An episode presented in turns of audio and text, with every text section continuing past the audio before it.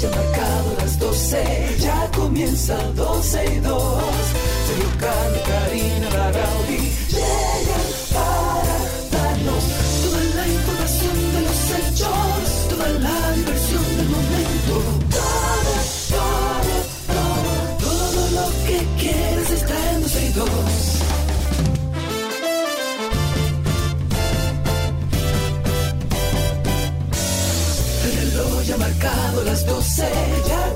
comienza 12 y 2. Sergio y Karina llegan para darnos toda la información de los hechos, toda la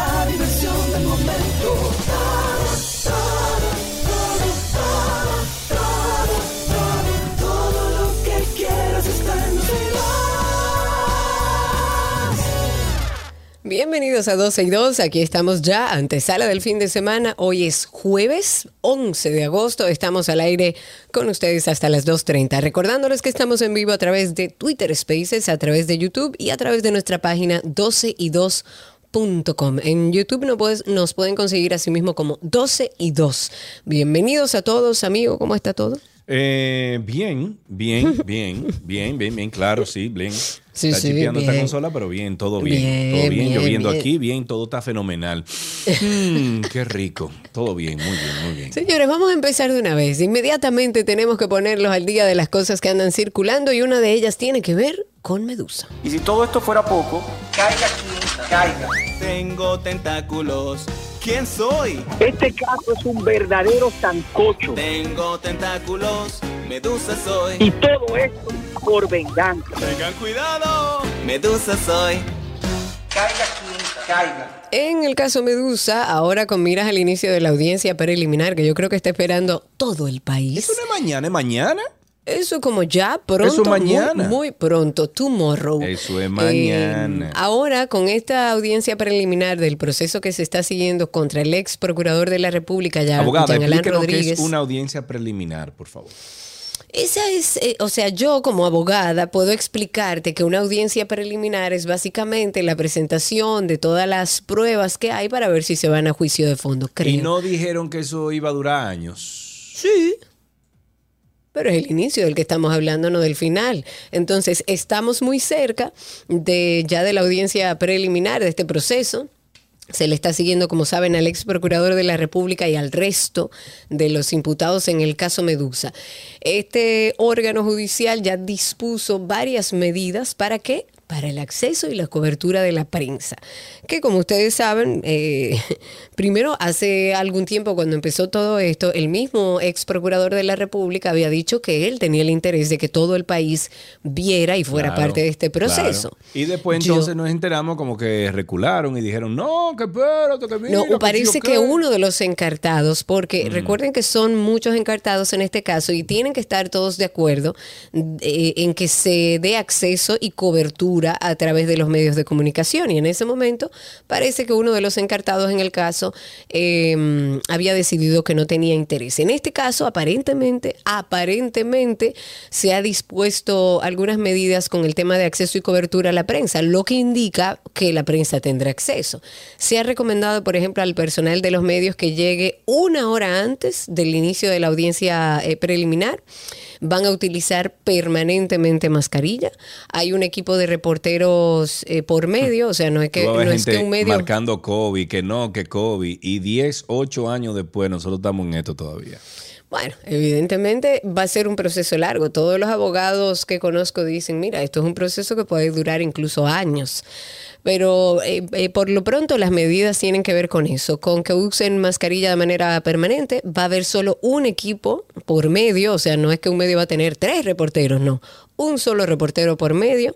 Además, la audiencia estará siendo transmitida a través de la plataforma de YouTube para poder facilitar la cobertura a los demás medios y todo el interesado, el país que quiera conectarse a conocer esta audiencia, pues bueno, puede hacerlo. Ana María, Ya- diga, Ajá. perdón, Eh, pensé que habías terminado. Adelante. No, no, no, discúlpame. Como, y ya para finalizar, como es del conocimiento y tal como decía Sergio, mañana, 12 de agosto, ay Dios, ¿cómo que yo voy a hacer este programa si eso se hará? Ok, mañana, 12 de agosto, como a las 9 de la mañana, se supone ya que inicia la audiencia preliminar de este proceso judicial si no pasa nada en el medio. Eh, recordemos que se está siguiendo este caso Medusa al ex procurador Jean Alain Rodríguez, a todos los encartados en este caso, que son muchos. Eh, va a tener el tercer juzgado de la instrucción del distrito la responsabilidad de esto. La modalidad de esta audiencia será presencial pero además el Poder Judicial de la República Dominicana, así pueden buscarlo, Poder Judicial RD. El Poder Judicial RD, así lo buscan en YouTube y así es como tendrán acceso a este enlace virtual para facilitar la labor de cobertura o cualquier ciudadano que quiera seguir este caso. Ok, te iba a decir que aquí Ana María se está volviendo loca porque dice, tengo una batalla entre Spaces, YouTube y la radio. Dígame si es que me estoy poniendo loca. Cu, cu, cu, cu. Buenas y bendecidas tardes al equipo de 12 y 2. Obviamente lo hizo a través de YouTube, o sea que yo creo que Ana María deberías de quedarte en YouTube y ya. No, déjame ver, ¿dónde estás Ana María? Levántame la manito por ahí, Ana María, por favor, en si estás en Spaces. Yelmen, Yelmen o Yelmen dice lo mismo. Yanio dice, YouTube gana, creo yo. Señor, eduque a la YouTube. gente. Gana. YouTube. Sí, YouTube, dile YouTube. Ok, perfecto. Bueno, hasta Raquel Arbaje, nuestra primera dama, quiere saber en qué parará el caso de Andrés Castillo. Tras hacerse viral esta denuncia del acoso por parte del actor dominicano Andrés Castillo a una niña de 14 años, la primera dama de República Dominicana, Raquel Arbaje, dijo que la población espera conocer la verdad del caso. Dijo, y estoy citando, todos los dominicanos esperamos la verdad sobre este caso. Eso se refirió en su cuenta de Twitter. En el mismo tuit continuó manifestando la importancia que conlleva advertir sobre este tipo de situaciones desde la escuela. Y dice lo siguiente, y concomitantemente es impe- imperante educar y advertir desde las escuelas, ayudar a los padres y tutores. Todo esto se está trabajando en fase inicial. Estamos al servicio de nuestra niñez y juventud, arroba Procuraduría RD, externó la primera dama en relación al caso de Andrés Castillo. Es un caso que, bueno, eh, veremos el, accionar de las autoridades, de qué forma van a abordar este caso. En general se ha hablado mucho de, que, de la tipificación de si existe o no el acoso en este caso. Habrá que ver qué sucede, pero entiendo que las autoridades tienen ya que prestar atención. Tres meses después de una denuncia, yo creo que es más que suficiente para que accionen en ese sentido. Lo que decidan, cómo determinen, pero debe haber una respuesta para esa familia. Y mientras no se sabe nada del caso de Andrés Castillo, en otro tema, luego de que el Partido Frente Amplio, a través de su presidente Juan Dionisio Rodríguez, interpusiera una denuncia pública, eh, esto en una instancia privada fue, para que se investigara y se estableciera responsabilidad en torno a una publicación que se hizo en redes sociales de una imagen del patricio Juan Pablo Duarte con rasgos como distorsionados. Eh, este miércoles el juzgado dictó al joven medidas de coerción. ¿De quién estamos hablando? Se trata de Fernando Ernesto Santos Cabrera o Santos Fer, que así es como se conoce en las redes sociales, que el 22 de septiembre del año 2020, o sea, hace dos años, publicó en su cuenta de Instagram una imagen... eh, distorsionada del padre de la patria y generó bastante alarma en, en gran parte de la población porque en ese momento la gente consideraba que la fotografía fue, eh, las palabras que utilizaron, Fue- eh, utilizaron fue profanada, ultrajada. Sí, lo que pasa es que fue un, eh, incluso fue una fotografía que eh, bien Andy Warhol, fue una fotografía que tomaron la, la foto de lo que conocemos como el Patricio, pues solamente hay una foto de ese señor. Eh, la, la tomaron, hay unas pinturas que se han hecho famosas, obviamente, de lo que conocemos como el Patricio Juan Pablo Duarte, y eh, la afeminaron, o sea, le pusieron muchos colores de la bandera gay. Exacto, etcétera. se ven Exacto. labios gruesos, maquillaje, aretes, pestañas, de todo, incluso varias banderas, como dice Sergio, con colores en las manos, lo que aparentemente se interpretó como un Duarte homosexual. Ya se le impuso medida de coerción, el magistrado Juan Francisco Rodríguez fue quien estuvo a cargo eh, y son seis meses de presentación periódica por ante el fiscal encargado de la investigación y ya veremos en qué termina esto. Mira, siguiendo y a propósito de esto, compartimos también algunos tweets del día de la ciudadana Paula Esther. Paula Esther, tweet del día. El partido Frente Amplio hace una nota de prensa diciendo que lucha y pone a sus dirigentes al servicio de la defensa de los mejores intereses de la patria. Su lucha, haber denunciado, hasta ahí termina, ¿verdad? La cita, y dice, su lucha, haber denunciado a un ciudadano que hizo una imagen de Duarte con íconos de la diversidad sexual, esa acción es una demostración de por qué los partidos como Frente Amplio son irrelevantes. Tienen una pirámide invertida de prioridades. Ven enemigos donde no los hay, no entienden el espíritu de nuestros tiempos, no entienden las formas de resistencia de las comunidades eh, vulnerabilizadas ni siquiera entienden el lenguaje de las redes sociales. Por eso son irrelevantes y están condenados a sobrevivir de unos fondos de la Junta como partido minoritario. Siempre serán minoritarios y obsoletos. Para el Partido Frente Amplio, una imagen con íconos de la diversidad sexual es una amenaza más amenazante que todas las acciones del partido de gobierno y sus legisladores en contra de estas comunidades burne- bur- vulnerabilizadas, partido del que ellos son aliados. Esta es una demostración más de a quién representan muchos de nuestros liderazgos o líderes, a los muertos, a los no nacidos y a una dominicanidad que no existe. Es una posición cómoda que no hace más que aumentar la brecha entre ese liderazgo y el dominicano al que ellos no entienden.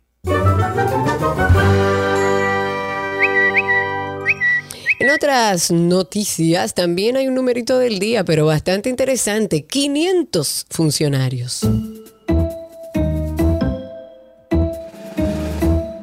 Ese es el numerito. Cerca de 500 funcionarios, oigan bien, no habían entregado su declaración jurada en abril eh, ante la Cámara de Cuentas de la República Dominicana. Esto según los archivos de la institución que están eh, cortados a abril de este año 2022. La institución ha presentado en un registro eh, posterior la entrega de 90 declaraciones juradas extemporáneas, o sea, entregadas por funcionarios ante la Procuraduría General de la República en fecha de febrero y abril de este mismo año. La mayoría de los casos de incumplimiento, que son muchos, más de 400, son de funcionarios que figuran en cese de funciones. ¿Qué significa esto? Que, ejercía- que ejercían funciones públicas antes o hasta el 2020.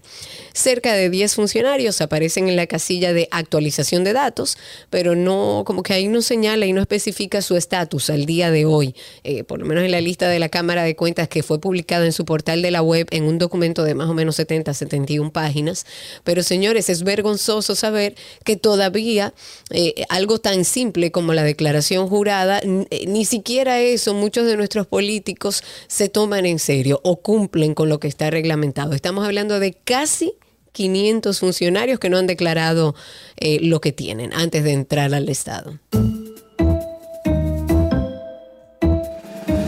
Eduardo, caramba, cuánto tiempo. Eduardo Álvarez hace primera vez, hace eh, entrada a YouTube y dice, primera vez que entro a 12 y 2 por YouTube, esto está genial, interactuar con estas dos fabulosas figuras, Karina Hermosa, como se escucha su voz, y Sergio, un viejo amigo con su trabajo profesional. Eduardo, cuánto tiempo, hermano. Hace mucho que no sé de ti. Un abrazo para ti. Bueno, otro numerito del día entonces, 250 millones de pesos. El ministro de Educación, Ángel Hernández, cariñosamente Miyagi, lamentó que a pesar de la gran cantidad de recursos que invierte anualmente el país en el sistema educativo, esto no corresponda con el nivel de aprendizaje que exhibe el estudiantado. Va bien, Miyagi, va bien, Miyagi. Me gusta esa opinión, Miyagi. Indica que este índice o, o que esto es índice de que estos números de personas que figuran en la nómina de la institución, el ministerio, y esto es estoy citando, dice, el ministerio tiene 250 mil personas nombradas con un presupuesto de casi 250 mil millones de pesos dominicanos. Y todo se va al zafacón. ¿Por qué? Porque los niños no aprenden, no están aprendiendo. Eso Bravo, manifestó. bravísimo. Dijo que no tiene se sentido gastar tanta alta, o sea, tan alta suma de dinero durante 10 años para que se pierda, apuntando que el sistema educativo dominicano está en el suelo. De acuerdo. Evaluaciones internacionales y nacionales indican que el aprendizaje es mínimo. Esto apuntó Miyagi. Bravo. Ahora la alguien que del finalmente habla, alguien que sí, finalmente pero habla y te- pero te dice tengo una que la calidad de la educación es mala Te y que el dinero hay que eh, eh, te- ponerlo hacia otro lugar. Te tengo una pregunta entonces.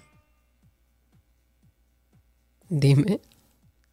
¿Qué va a hacer él para cambiarlo?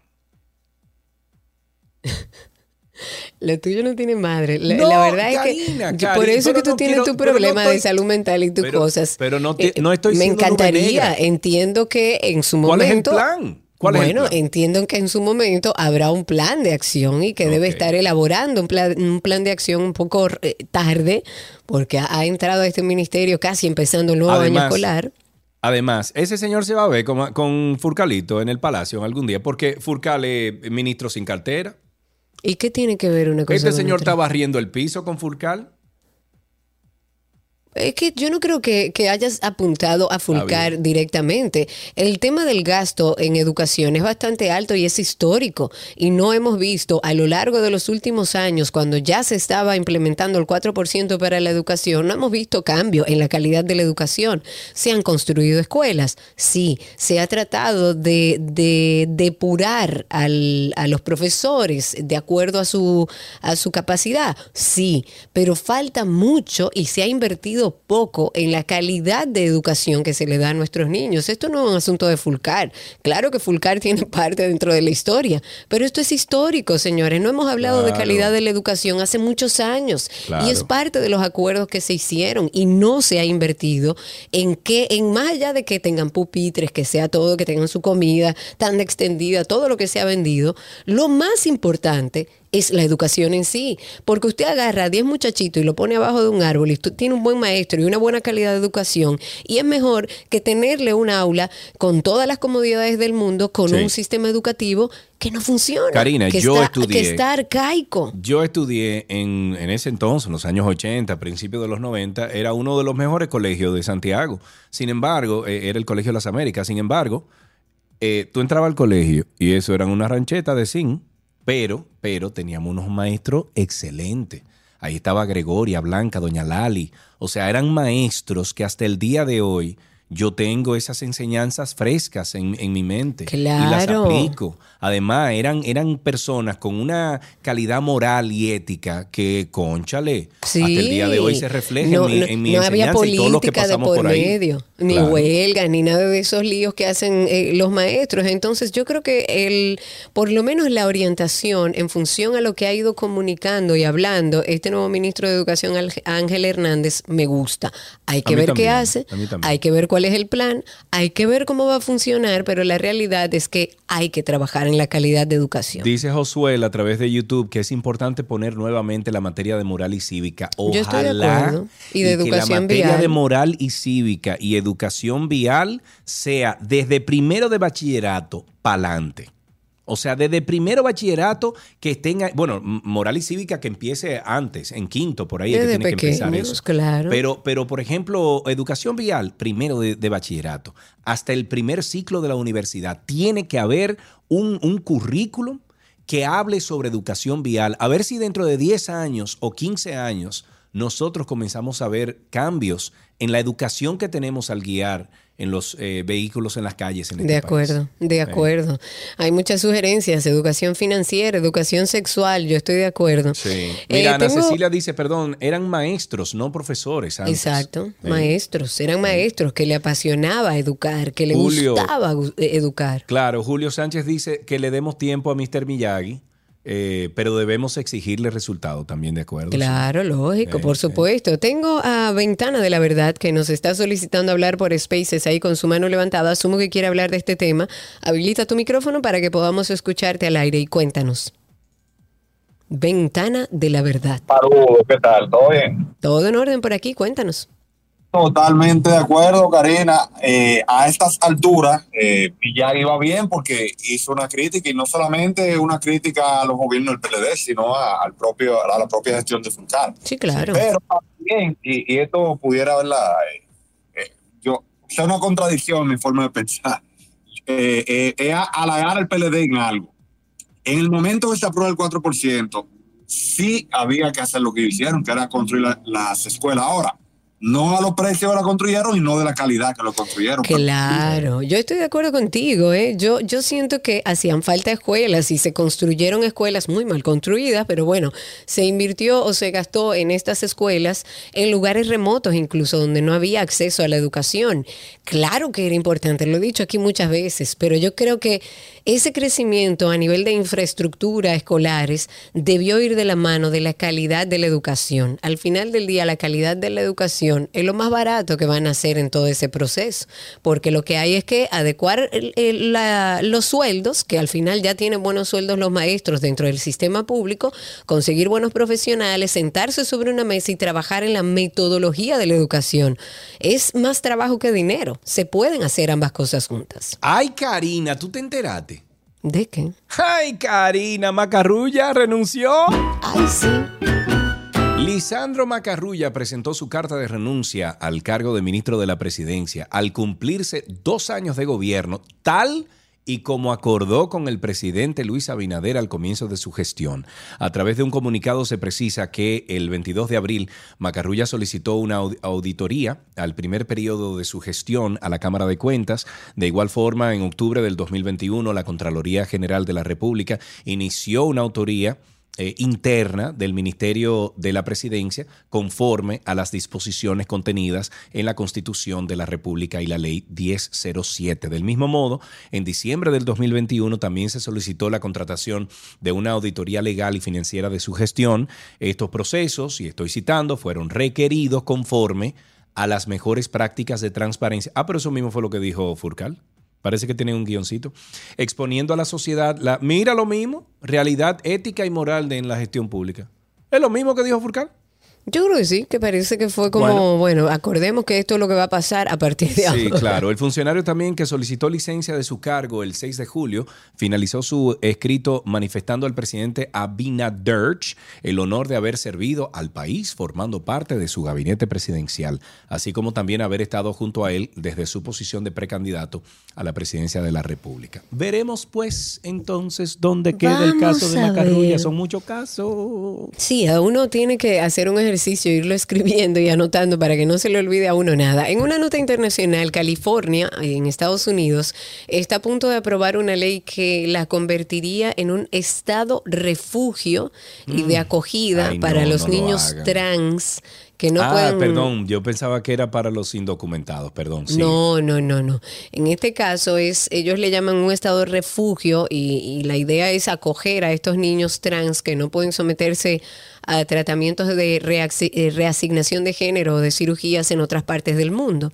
Las prácticas de afirmación de género a través de operaciones o mediante el consumo de hormonas que también eh, se usan son ilegales en muchísimos estados, en Texas, en Alabama, en Luisiana, en Arizona, incluso tiene consecuencias penales para los padres que permitan que sus hijos accedan a este tipo de tratamientos. Y ahora California eh, está ya a ley de nada para aprobar una ley que lo convertiría en eso, en un estado de refugio para niños trans. Ok, bueno, eh, queremos recomendar eh, nuestro podcast, Karina y Sergio After Dark, porque mañana sale un nuevo episodio que usted no se puede perder. Sin embargo, ahora mismo el que está bateando es que, que yo creo que tú me acusaste a mí de todo lo que se habló en ese, en ese episodio. ¿eh? No, en- yo te Sí. acusé en el obsesivo compulsivo, No, pero y me el más acusaste reciente también es en de este la de vejez. envejecer también. Sí. Hablaste mucha pluma de burro. Yo. After Dark.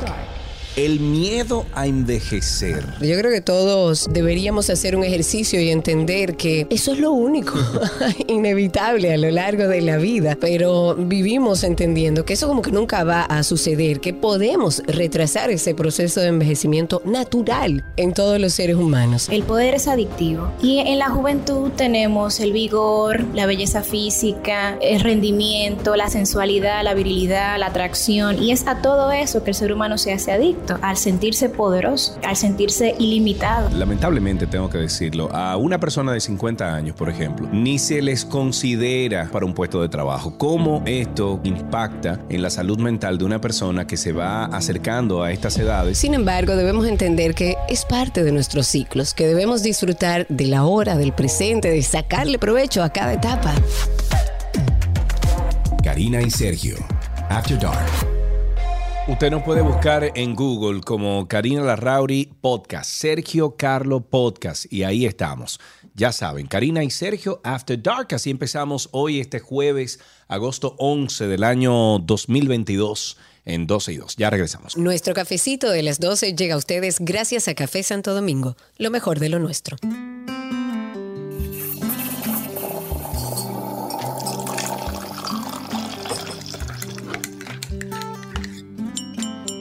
Estamos en nuestro cafecito de las 12. Los jueves viene acompañado de un cafetero conocido por todos ustedes. Señores, ¿ustedes han visto un panda bebiendo café? Vamos a hablar con uno. Mientras tanto, vamos a hablar con uno, pero no solamente eso, sino que un panda buen mozo. Más lindo, hombre. ¡Ey! Ey. Bien. Jan Villanueva, mejor conocido como el panda que anda. Dime a ver. Hello, hello, riéguenlo, riéguenlo, eso, lo de buen mozo y eso. Pero lindo. Ayúdenme ahí. Qué bueno tenerte con nosotros en este cafecito, panda. Vamos a decirte panda porque a ti nadie te conoce como Jan. O sea que. Sí, claro, claro. qué bueno estar contigo. Y qué bueno poder compartir este cafecito. Vamos a empezar por el café. Tú eres cafetero de esos cafeteros que no funcionan como yo sin café. Mira, realmente a mí me encanta el café, pero a mí me gusta melado. A mí me gusta con pila de azúcar. ¿En serio? Sí. O sea, cuatro cucharadas de azúcar. Exactamente. ¿Cómo tú sabías? Sí, literalmente. Entonces, cuando yo le echo delante de la gente, la gente se me queda mirando como que, y él va a seguir echándole azúcar. Exacto. Y entonces, yo como que me siento un poco intimidado. Pero sí, me encanta. Y, y tú le echas, lo mezclas un poquito con crema, a lo mejor. Le echas crema a veces en vez del azúcar. Ah, no, pero ya eso no es café. Sí, tú sabes que le puedo echar, pero prefiero el café con azúcar eh, como viene así. Ok, pero Karina, mira, eso no es café para ti, pero para la gente que usa crema y azúcar, eh, eso es café para No, ellos. claro, es validísimo, pero ya eso no sabe a café, ya no es café lo que usted está bebiendo, si le echa todo eso. Ya, no, panda, ¿con quién fue la última persona que tú te bebiste un café? Mm, que tuvo a lo mejor una conversación que recuerdes, que tú recuerdes y que haya sido agradable para ti. Bueno, fue agradable porque fui a firmar un préstamo, o sea que sí. Eso no es agradable. Agradable es cuando te dan el dinero, pero no cuando tú tienes que ir a pagarlo. No, pero me lo dieron el préstamo, o sea, agradable. El cafecito fue ahí firmando ya, como que, ay, por fin lo conseguí, o sea que sí. Y cuando tú viajas, Panda, por ejemplo, te va para Nueva York, te va para donde, para donde sea, te lleva una grequita contigo. Si tú supieras que, que no soy de lo que, de lo que lleva greca, o sea, yo bebo el café de donde esté. Si yo voy para los Estados Unidos, pues bebo el café de allá y si soy, pues... Y te bebe tu café aguado, exacto. Exacto, Lo que haya, tú no eres tan exigente por lo que veo. ¿Tú tienes alguna persona, Panda, que te recuerde el café, que te conecte con el café? Sí, si tú supieras que mi madre, mi abuela, mi familia entera realmente es muy cafetera, full. O sea, me recuerdo cuando, cuando íbamos los domingos ya casi mi abuela, que ya está fallecida. Toda la familia, o sea, eso era una bandeja con 700 tazas de café para todo el mundo, porque como que, o sea, no se terminaba la, la velada si no había café. Claro. Ya, pero y, y si tú tuvieras la oportunidad, Panda, de tú sentarte con alguien, con algún personaje de la historia de- del ser humano, ¿ok?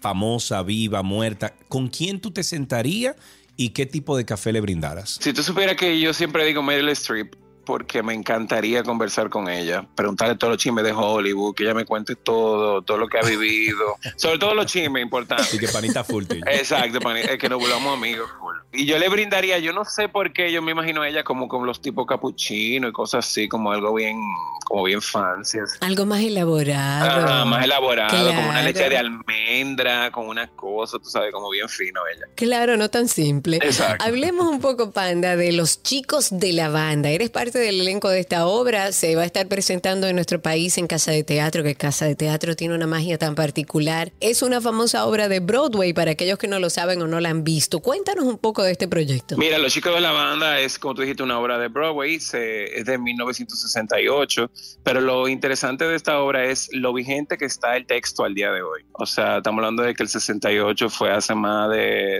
más de 50 años, Ujú. y como quiera el día de hoy, 2022, el texto cae como si se hubiese escrito en el día de ayer. ¿Y de qué habla? Trata sobre unos, unos amigos que se reúnen en un apartamento de Nueva York, en casa de, de Michael, para celebrar el cumpleaños de Harold. Entonces ahí pues el tema de la, de la homosexualidad en, el- en ese momento, en, el- en los, en los años 60. Imagínese usted en el 68. Exactamente, entonces todo eso, eh, lo, que, lo que ocurre dentro del apartamento, las dinámicas de los amigos también, el mismo tema de, de las relaciones de pareja también se ve, se ve un poco ahí en la obra. Entonces se desarrolla un, un juego en el cual eh, con un teléfono, entonces ese juego trae conversaciones, trae confesiones, trae muchas dinámicas que tal vez sin el juego no se hubiesen podido dar. Ok. Entonces es muy interesante lo que el juego desata. Ok, fue como el pie que dio a toda la dinámica que se desarrolla en, en la obra. Exactamente, es un famoso juego que se inventó el, el host, que es Michael en ese momento, entonces ese juego todos tenemos que jugar porque Michael es una persona muy insistente, entonces gracias a ese juego, pues entonces ahí se van dando... Cuando empezamos a hablar de, de la obra, tú dijiste que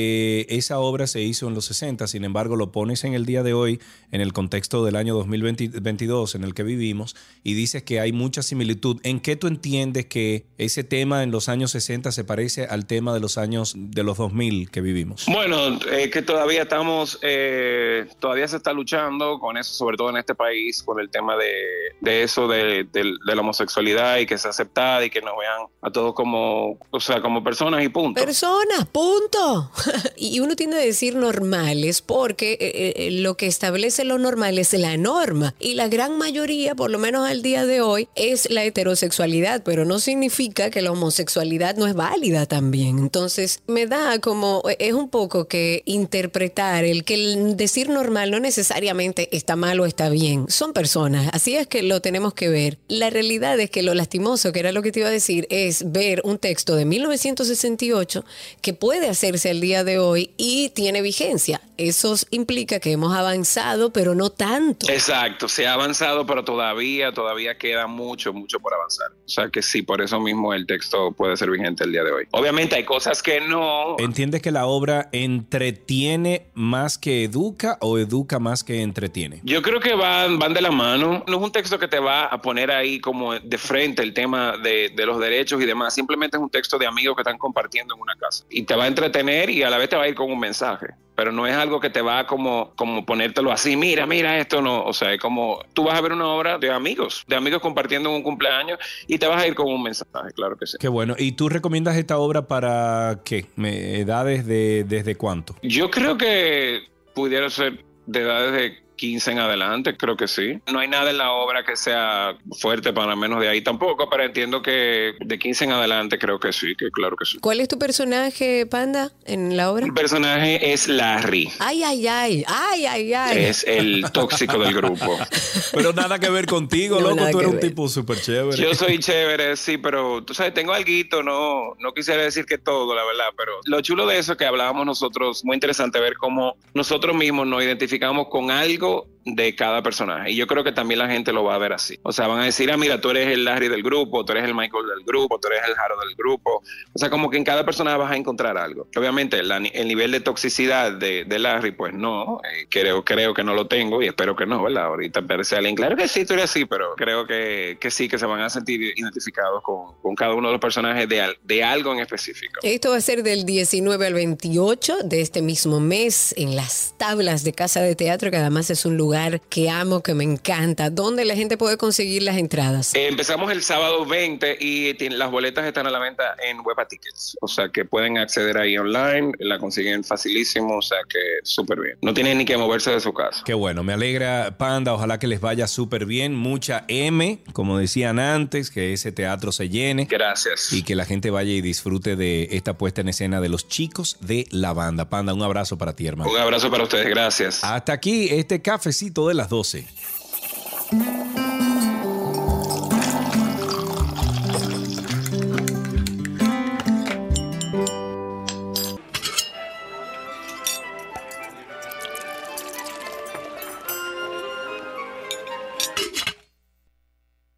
Hola, me oui, Me oui, je mange. je mange, a comida, A comida de de Gabriela, Gabriela, Patricia parce que sí. Gaby, hola, ¿está viva?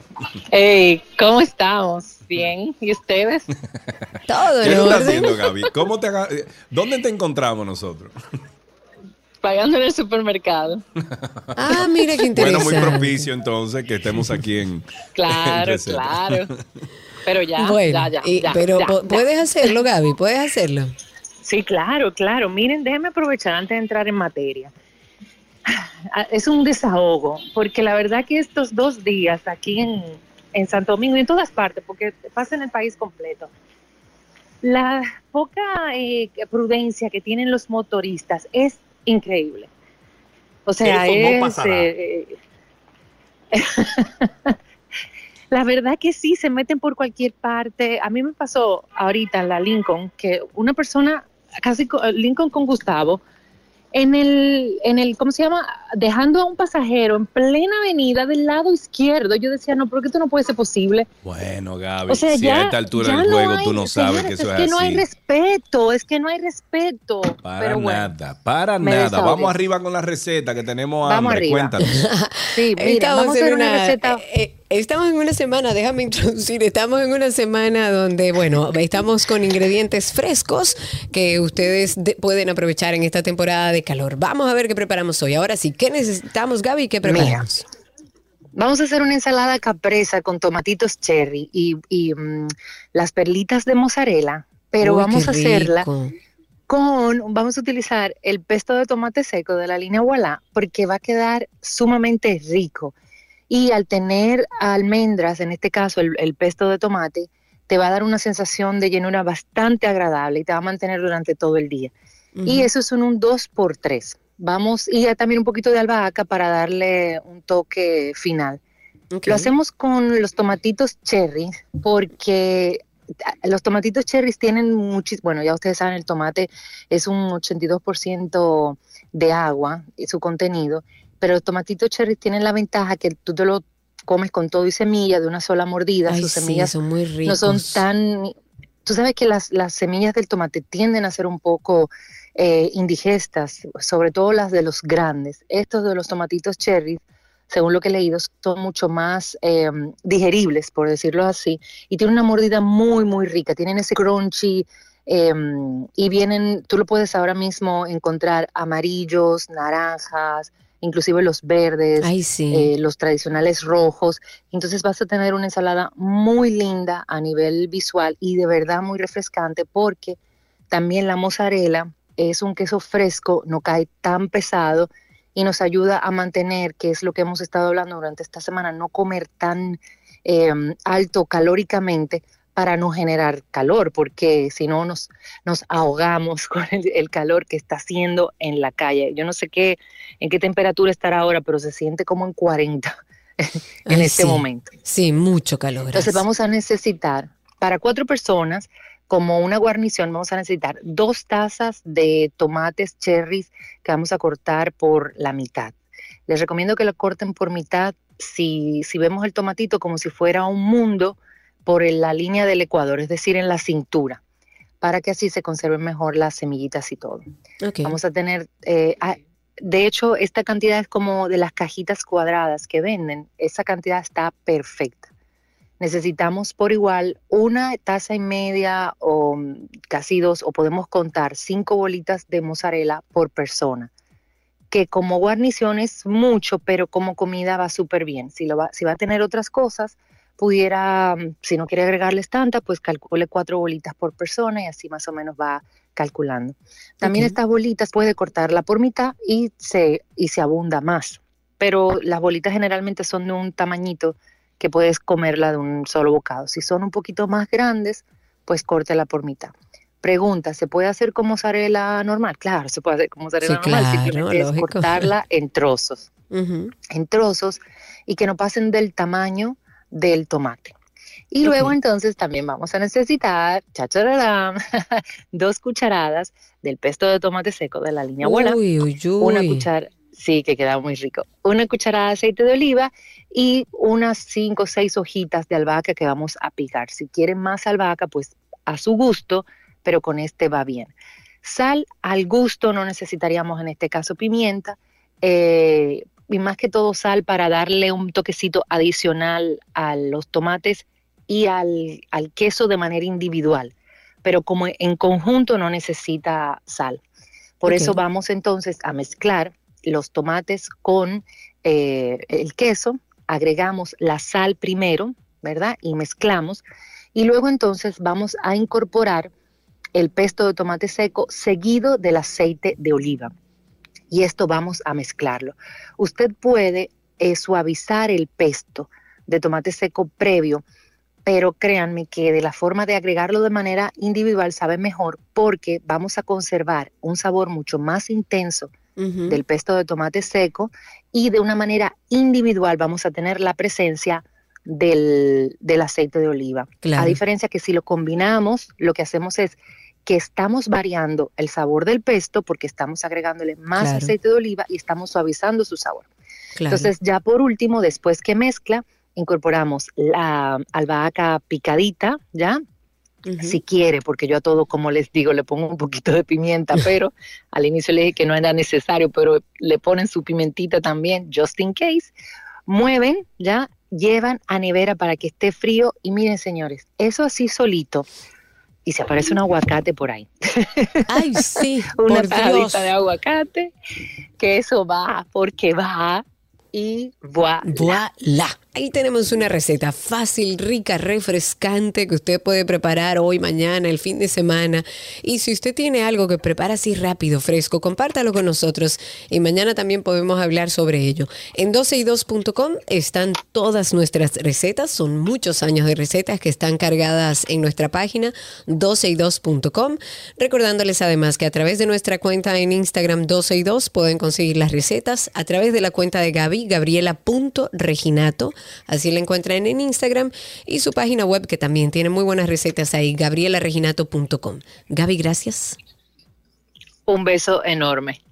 Un abrazo. Gabriela Reginato estuvo con nosotros en nuestra receta del día.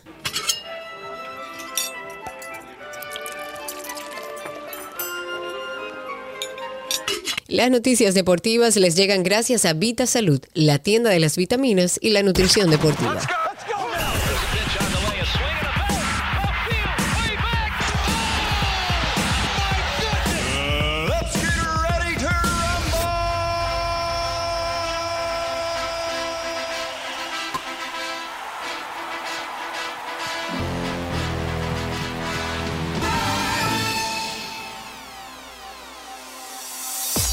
Arrancamos con deportes y nos vamos de inmediato a una noticia. Caramba. Eh, tú sabes que yo no fui a deporte, yo fui a otro sitio que no sé dónde fue que yo fui. Empieza tú, Karina, dale. Ok, vamos con las noticias deportivas, iniciando con tenis. El español Rafa Nadal ha confirmado a través de sus redes sociales que hoy viajará a los Estados Unidos para participar en el Master de Cincinnati. Ese es su primer torneo desde que tuvo que retirarse en Wimbledon. Recordemos que a principios de julio él tuvo una rotura en, en el abdominal que le impidió disputar eh, la semifinal. Y dice que está muy feliz de volver a jugar en Cincy, como le dice él. El pasado 5 de agosto, el tenista Manacorí anunció que renunciaba a jugar el torneo Master 1000 de Montreal debido a unas pequeñas molestias que sufrió cuando entrenaba el servicio.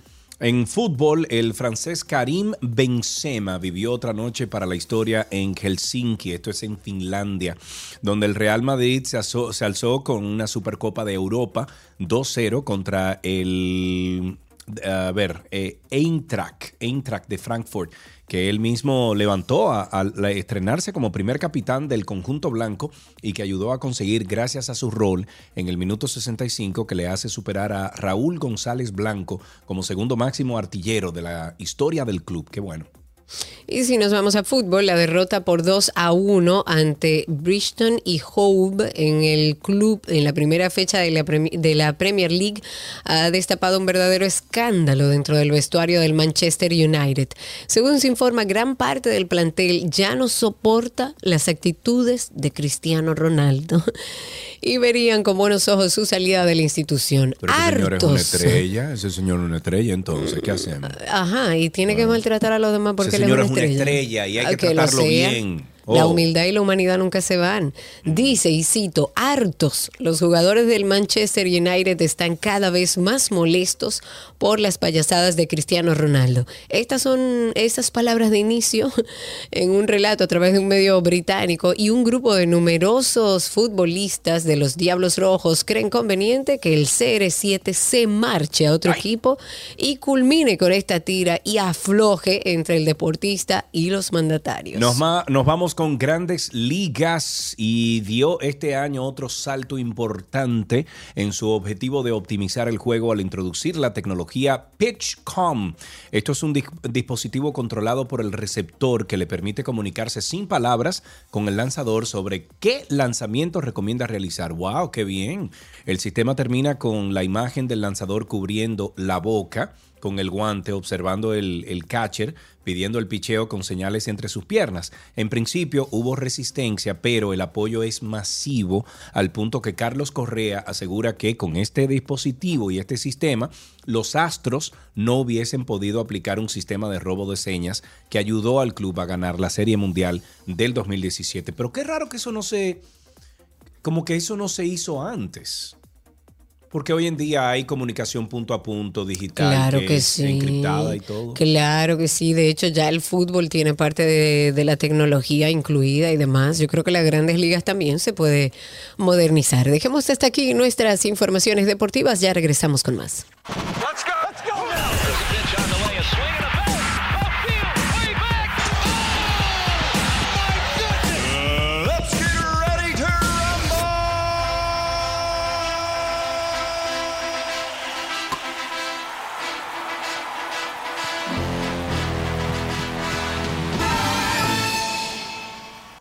¿Qué aprendiste hoy? Llega a ustedes gracias a Nido Crecimiento, Tu Amor, Su Futuro y gracias a Palapisa, expertos por tradición.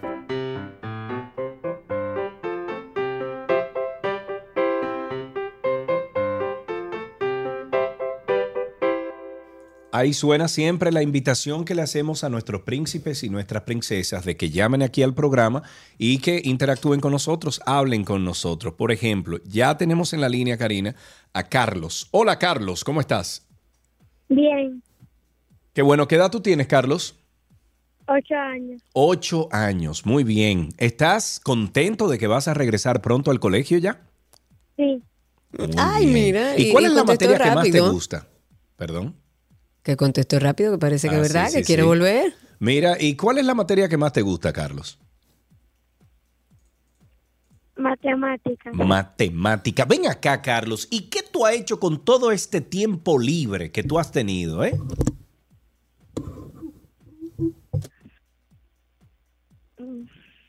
¿Qué tú has hecho? He bañado en la piscina. Ah, en la piscina. Muy bien. Ah, pero Mira, bien. Carlos, yo tengo aquí un robot que yo compré el otro día y que quiere hablar con, contigo. ¿Quieres hablar con mi robot? Sí. Ok. Hola Carlos. Hola Carlos. Hola, ¿Cómo estás? bien. ¿Me puedes decir qué vas a hacer este fin de semana? Bien, Ajá. No quiero saber qué vas a hacer este fin de semana.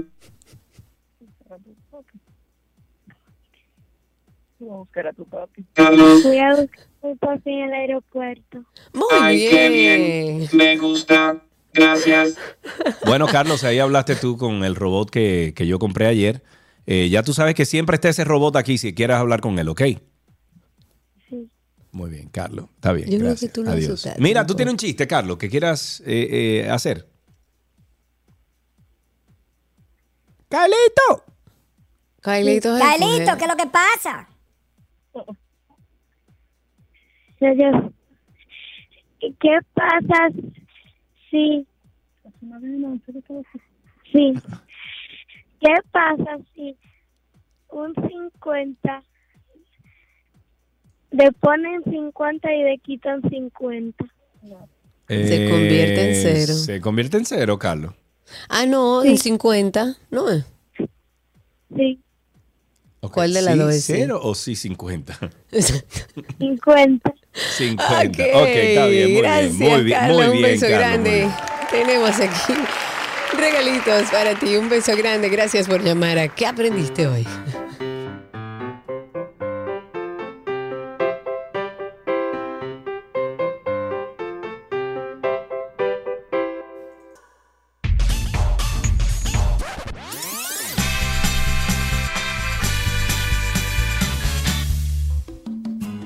Bienvenidos a nuestra canción del recuerdo. Es una vuelta al pasado, a la música de otro tiempo, como para bajar un poquito el ritmo del día. Y hoy nos vamos a tomar un ticket al año 1998 con la hermosa canción Thank You de Florian Cloud de Bonneville O'Malley Armstrong. Ella es mejor conocida y mucho más fácil como Tyro.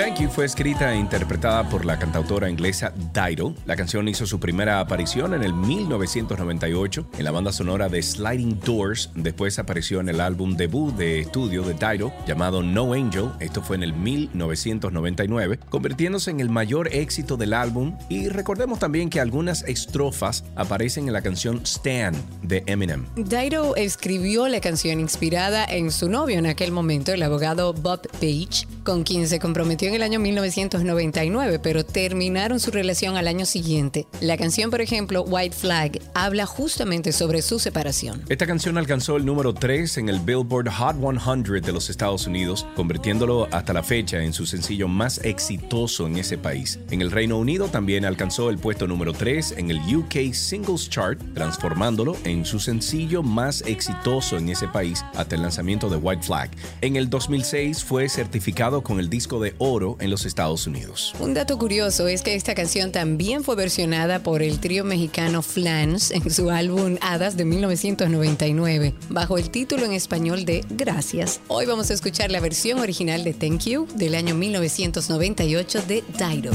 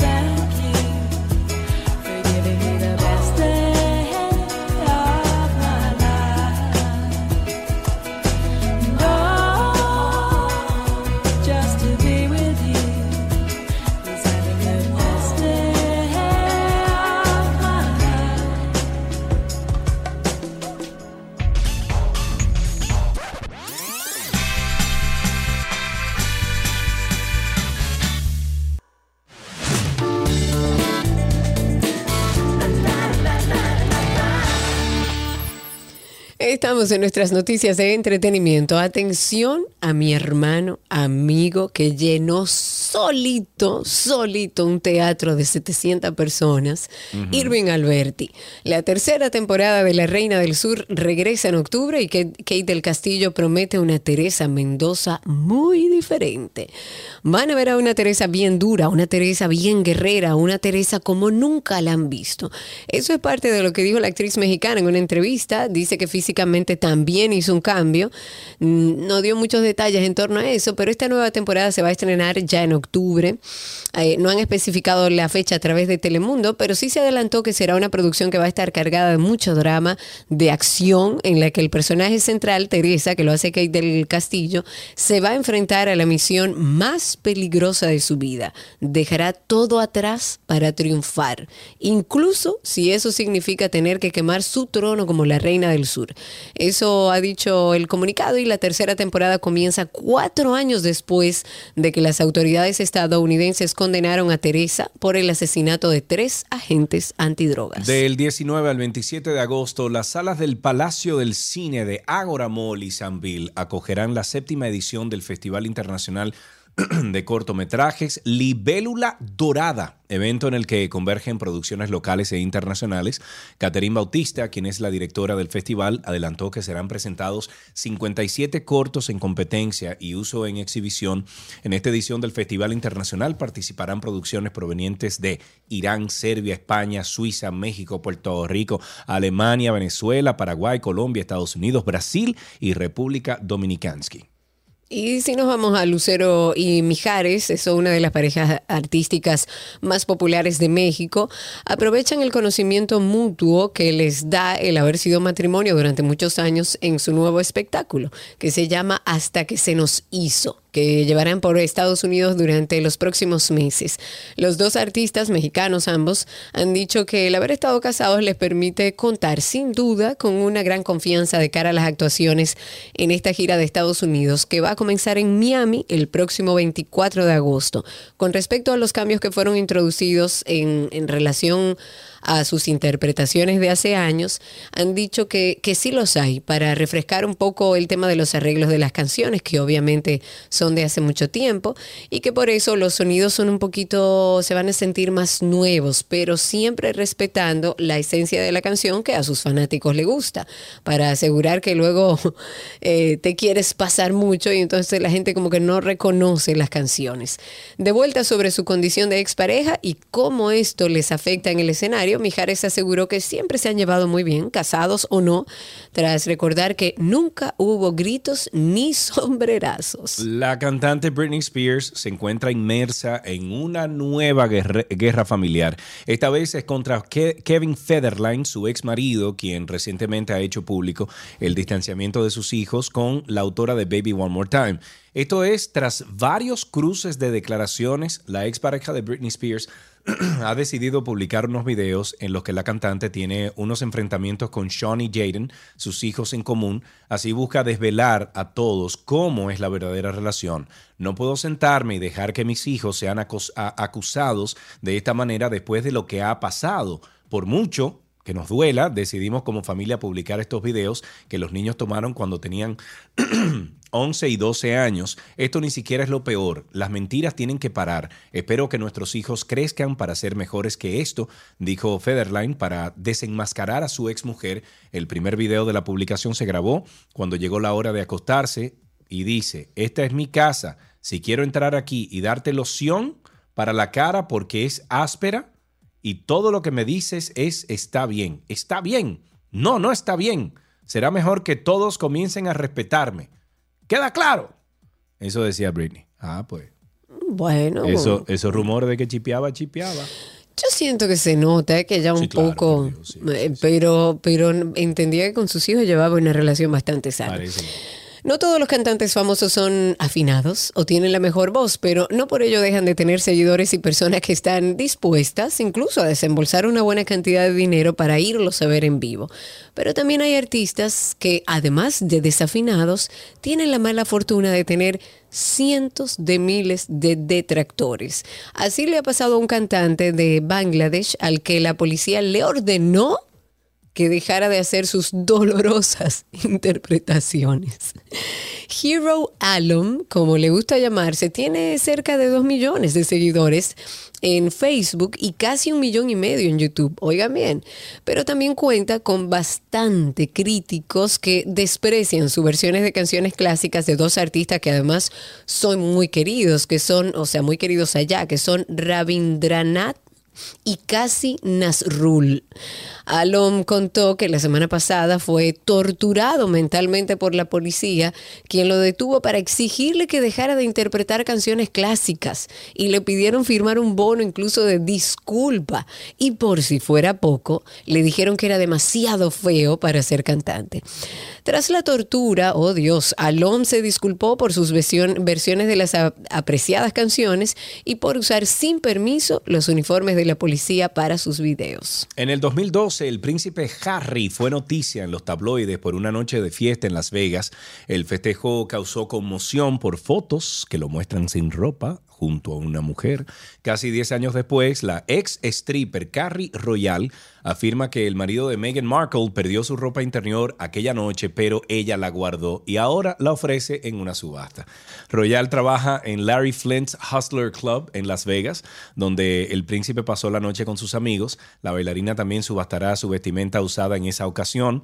La subasta será este jueves, 11 de agosto, en línea, con un lance inicial de, perdón, de 10 Que mil ok. dólares. Si la ropa interior de Harry llega a venderse en 800 mil dólares, el ganador recibirá una botella de 3 litros de Dom Perignon Rosé 1996 envuelta en oro de cua- 24 quilates, wow. valorada en más de 200 mil dólares. Eso publicó TMC. Dime tú entonces, ¿para qué tan...? No. Yo no entiendo, yo, yo no entiendo, no, no comprendo, no, No, comprende, no. Voy Dice Dios. Yanko Briseño, dice, increíble, me acaba de llegar un correo de Netflix con, con el top 10 de las series en República Dominicana y Pasión de Gavilanes sigue número uno. Ya, este pueblecito sí es novelero, mi hermano. Marta la está viendo, mira, Marta. Oye, mira, Marta la ve, qué felicidad. Ah, Marta, Antes de ves. finalizar entretenimiento, ¿escucharon el último episodio de Karina y Sergio After Dark? Escuchen de qué se trata. After Dark. El miedo a envejecer. Yo creo que todos deberíamos hacer un ejercicio y entender que eso es lo único inevitable a lo largo de la vida, pero vivimos entendiendo que eso como que nunca va a suceder, que podemos retrasar ese proceso de envejecimiento natural en todos los seres humanos. El poder es adictivo. Y en la juventud tenemos el vigor, la belleza física, el rendimiento, la sensualidad, la virilidad, la atracción. Y es a todo eso que el ser humano se hace adicto, al sentirse poderoso, al sentirse ilimitado. Lamentablemente tengo que decirlo, a una persona de 50 años, por ejemplo, ni se les considera para un puesto de trabajo. ¿Cómo esto impacta en la salud mental de una persona que se va acercando a estas edades? Sin embargo, debemos entender que es parte de nuestros ciclos, que debemos disfrutar de la hora, del presente, de sacarle provecho a cada etapa. Karina y Sergio, After Dark. Karina y Sergio After ¿Y qué es lo que le pasa a mi garganta hoy? Yo no entiendo. está Karina y Sergio After Dark está, Dios. di- yo no sé, está disponible en Google. Lo pueden buscar como Karina Larrauri Podcast o Sergio Carlo Podcast. O pueden poner Karina y Sergio eh, After Dark. Así mismo en Google también sale. O sea que lo pueden hacer de tres diferentes maneras y pertenecer a nuestra familia de After Dark. Sale publicado un nuevo episodio todos los viernes a las 7 de la noche y hay más de 50 episodios buenísimos que siempre te dejarán algo. El de, ¿qué fue el que grabamos el otro día? El, el de El que va a ser- traumático, el, el obses- eh, ob- El, estrés. El este- estrés postraumático Creo es uno de los que van a salir después. Es muy interesante porque a veces uno no se da cuenta que está viviendo un estrés, un trastorno de estrés postraumático. Y a veces lo, lo importante de estos podcasts y, y de estos episodios es que hablamos de temas de salud mental para que la gente pueda identificar ciertas cosas o identificarlo en algún familiar o tenga las herramientas y la información para poder eh, observar a sus hijos, o sea, aplicar cualquier información de esta en sus hijos. Es muy interesante. Ojalá puedan pasar por ahí. Hay muchísimos capítulos, como dice Sergio, y nos encuentran en cualquier plataforma de podcast como Karina y Sergio After Dark. y los que están en YouTube están viendo ahora nuestro perfil en Instagram. Sí, pero aparte de eso, señores, a través del mismo Instagram que ustedes están viendo en pantalla, en YouTube, ustedes pueden comentar. Si ustedes, por ejemplo, escuchan el de la vejez, que es el, el que está ahora mismo el más reciente. Miedo a envejecer.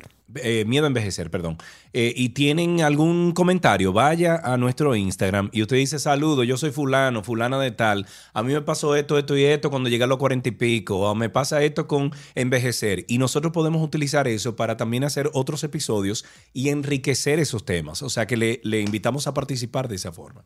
Sí, señor. Y hasta aquí nuestras noticias de entretenimiento en 12 y 2.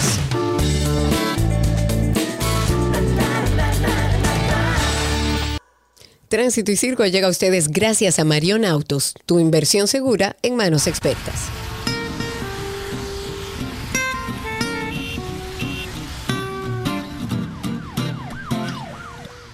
Seguimos en tránsito y circo, comenzando con invitarles a ustedes que llamen al 829-236-9856, 829-236-9856 y también estamos en Twitter Spaces como arroba 12 y 2 en Twitter Spaces, arroba 12 y 2 en Twitter Spaces.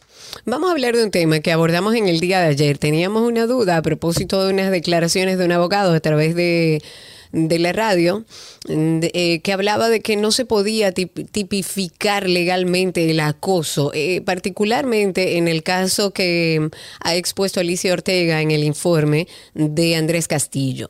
Y entonces como que uno quedó con la duda de, de cómo se debe proceder legalmente con, con este caso en particular o con cualquier otro caso, con estas mismas características.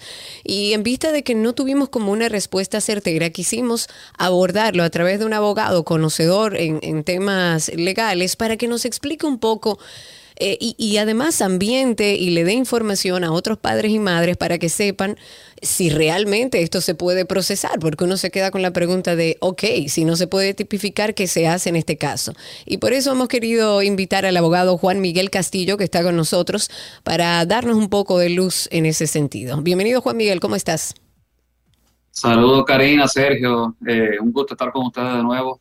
Gracias por estar con nosotros. Eh, obviamente esto es un caso, como dijo Karina ahora mismo, que a lo mejor se repite y se repite y se repite. Claro. Y por, esta, eh, por este desconocimiento de nuestra ley, eh, para un simple mortal como nosotros, o sea, para simples mortales como nosotros, pues nos causa ruido el hecho de que tres meses después la Procuraduría todavía no haya procedido ni siquiera a un interrogatorio eh, y queremos saber el por qué. Entonces, desde el punto legal, eh, Juan Miguel, para que por favor nos arrojes un poquito de luz.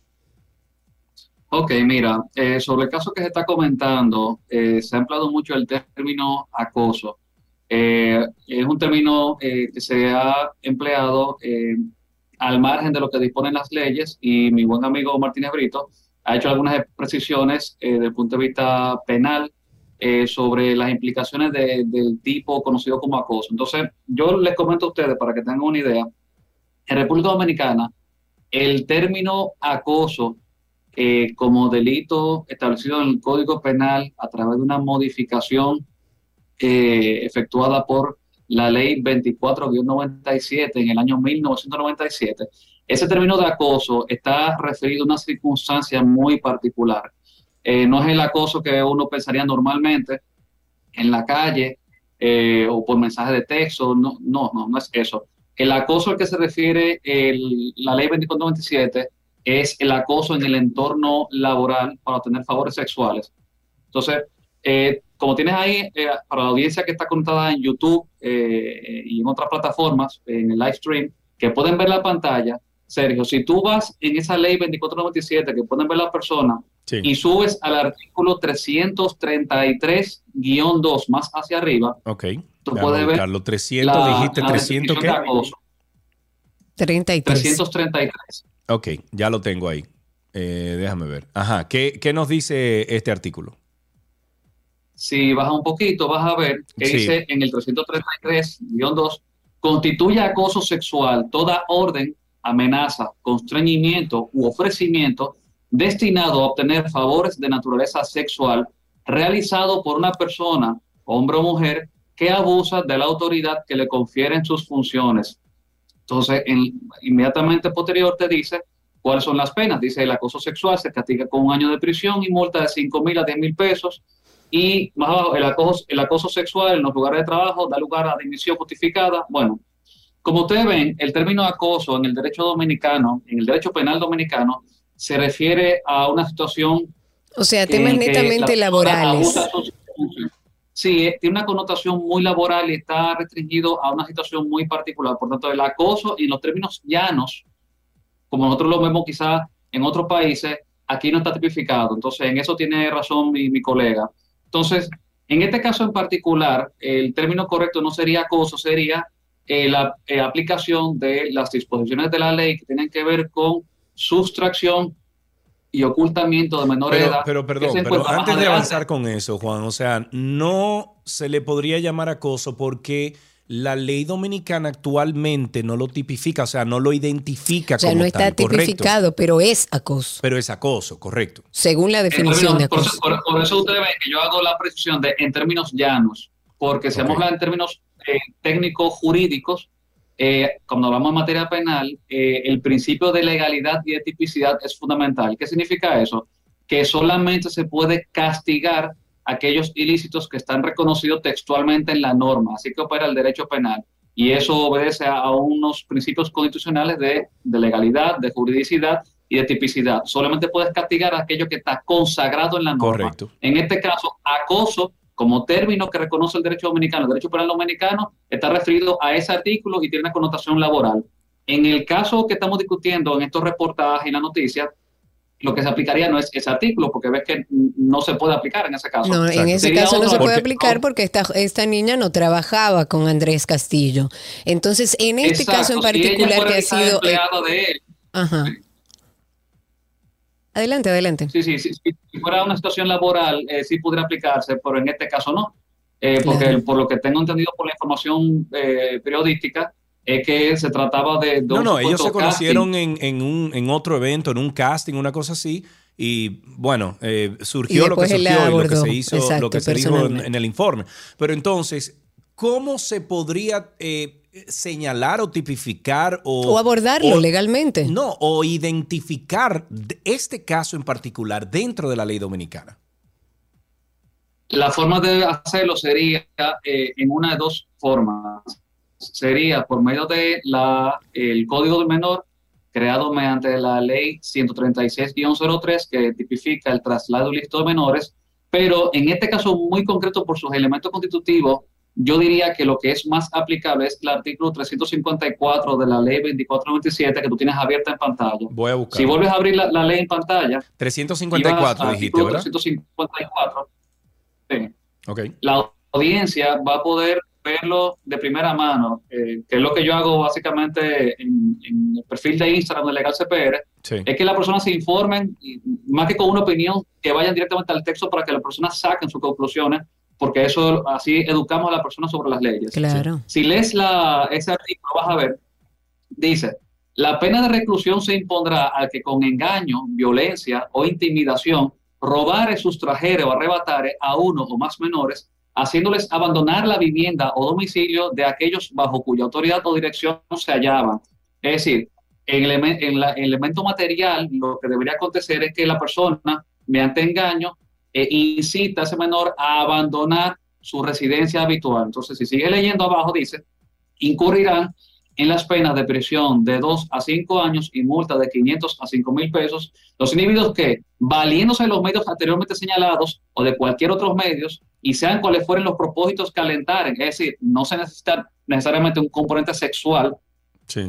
Eh, las calidades que ostenten o hicieran en justicia o al sexo que pertenezcan, desplacen, arrebaten o sustraigan, oculten o trasladen él o los niños adolescentes de cualquier sexo a otros lugares distintos a aquellos en los cuales permanecían bajo la guarda, protección o cuidado de la persona a quien le corresponde. Es decir, porque el artículo es muy largo, obviamente, Sí, no sí, voy a claro. adelantar Claro.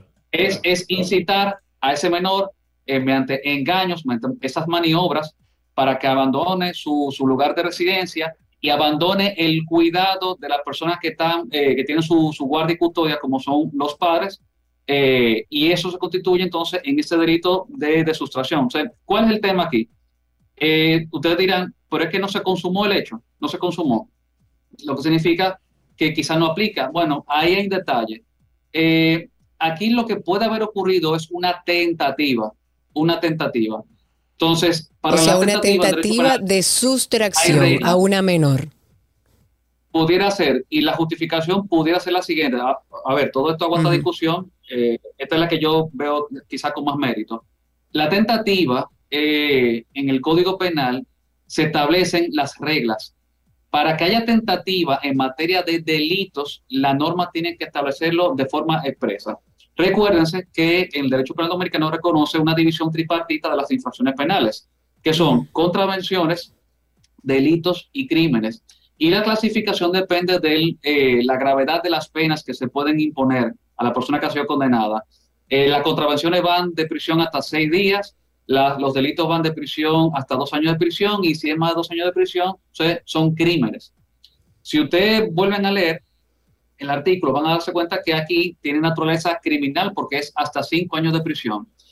¿Qué significa eso? Bueno, que si ese artículo no establece la tentativa, porque si, lo, si Sergio continúa leyendo más, a- más abajo, va a haber circunstancias agravantes, va a haber que se habla de reincidencia, pero no habla de tentativa, uno diría, bueno, entonces no se castiga tentativa. El tema es que si la pena es hasta cinco años de prisión, tiene naturaleza criminal, y el Código Penal establece mucho más arriba, en el artículo 2, si mal recuerdo, eh, que cuando se trata de crímenes siempre puede haber tentativa.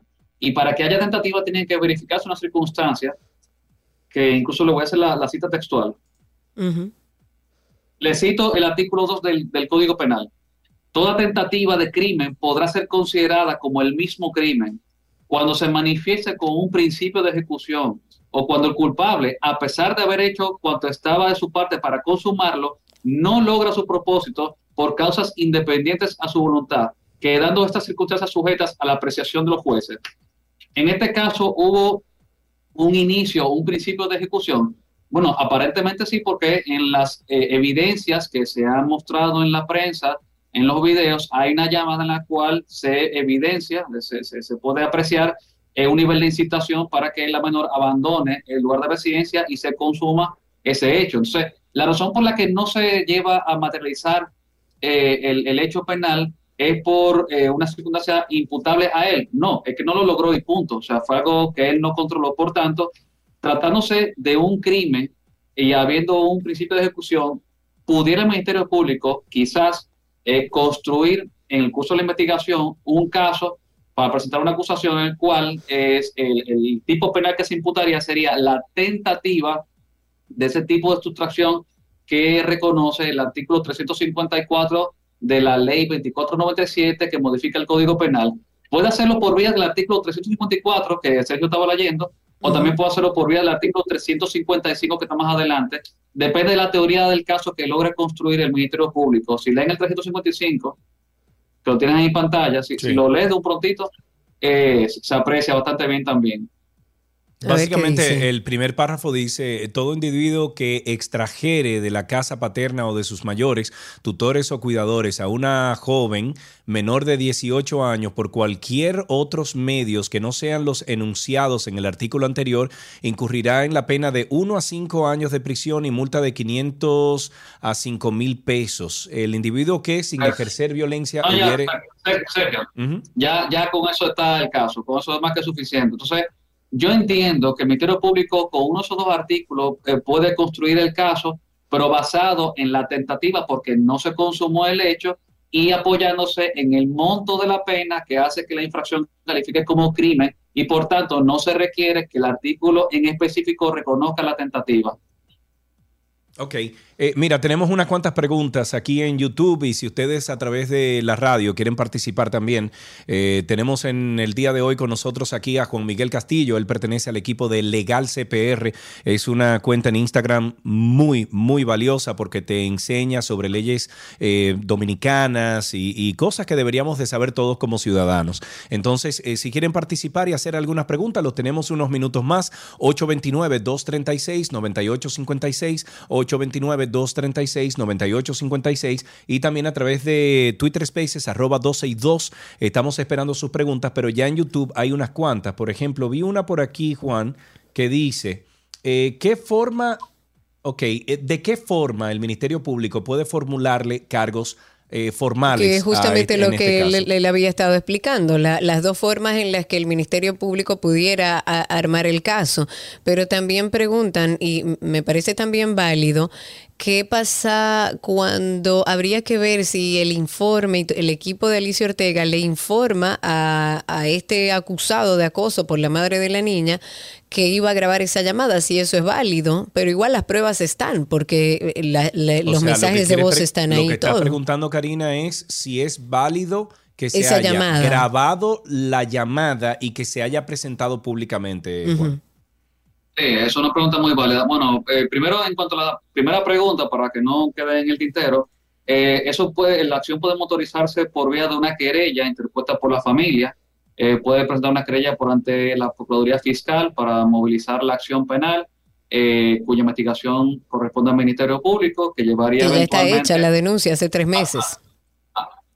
Ah, ah, bueno, sí, verdad. Ahora me acuerdo que había una denuncia puesta. Ya Ujú. lo que procedería es la siguiente fase del procedimiento, eh, un proceso de instrucción, la presentación de la acusación y ya ustedes saben cuál es el ciclo normal. Ah, entonces, en caso de la segunda pregunta, eh, si me recuerdas cuál era. Ah, la llamada telefónica. Sí, sí, sí, Eh, sí, la es llamada legal telefónica, eh, grabar a una eh, persona en sí. República Dominicana y exponerlo públicamente de esa forma.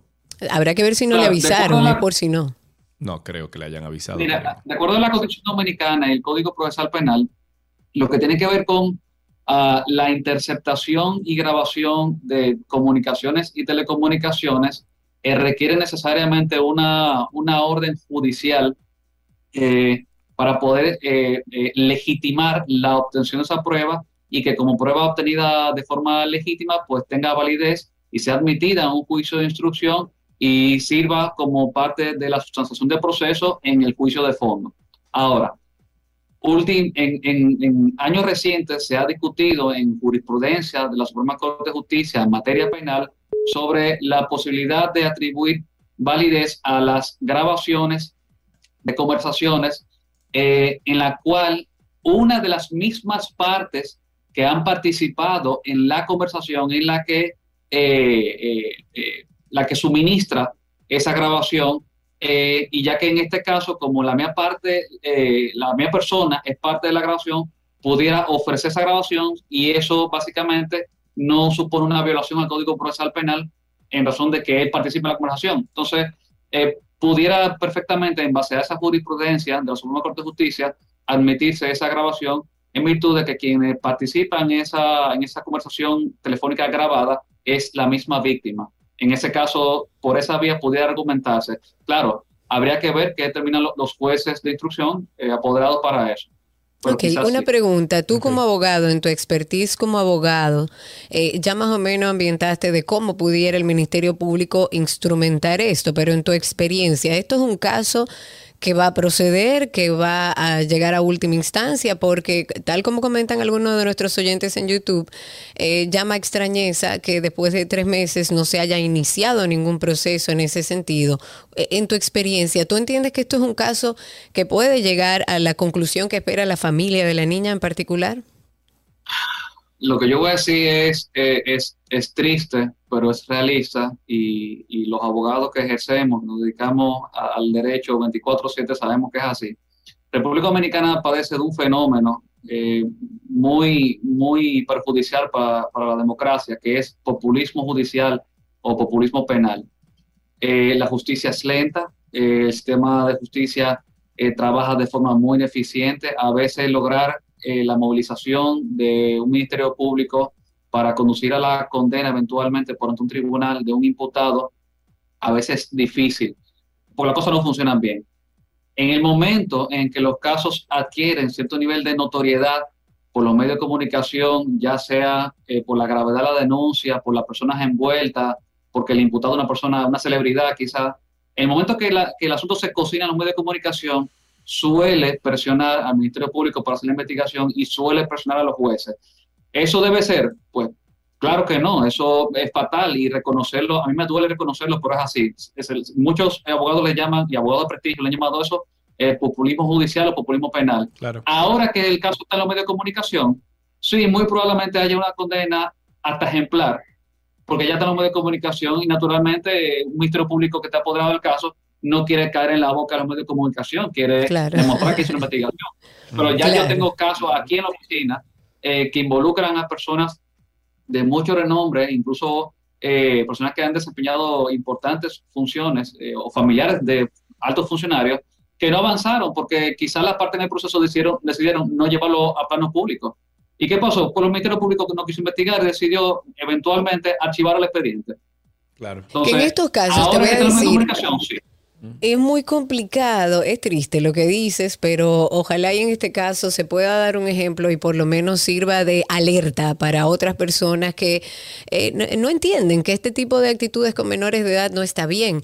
Eh, entiendo que muchas cosas eh, iguales a esto, casos parecidos a esto, no se hacen públicos porque cuando están involucrados menores de edad es un proceso doloroso, traumático, invasivo para ese, para ese menor de edad y los padres y madres se acostumbran a llevarlo de una manera privada sin la exposición del público.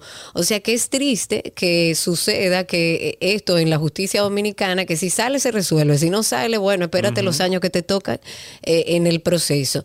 Pero ojalá, Ah. y si se encuentra que aquí hay un delito, pues podamos dar un ejemplo para que esos padres y madres también que tienen situaciones similares con sus hijos e hijas puedan tener un soporte dentro de la justicia para poder instrumentar estos casos.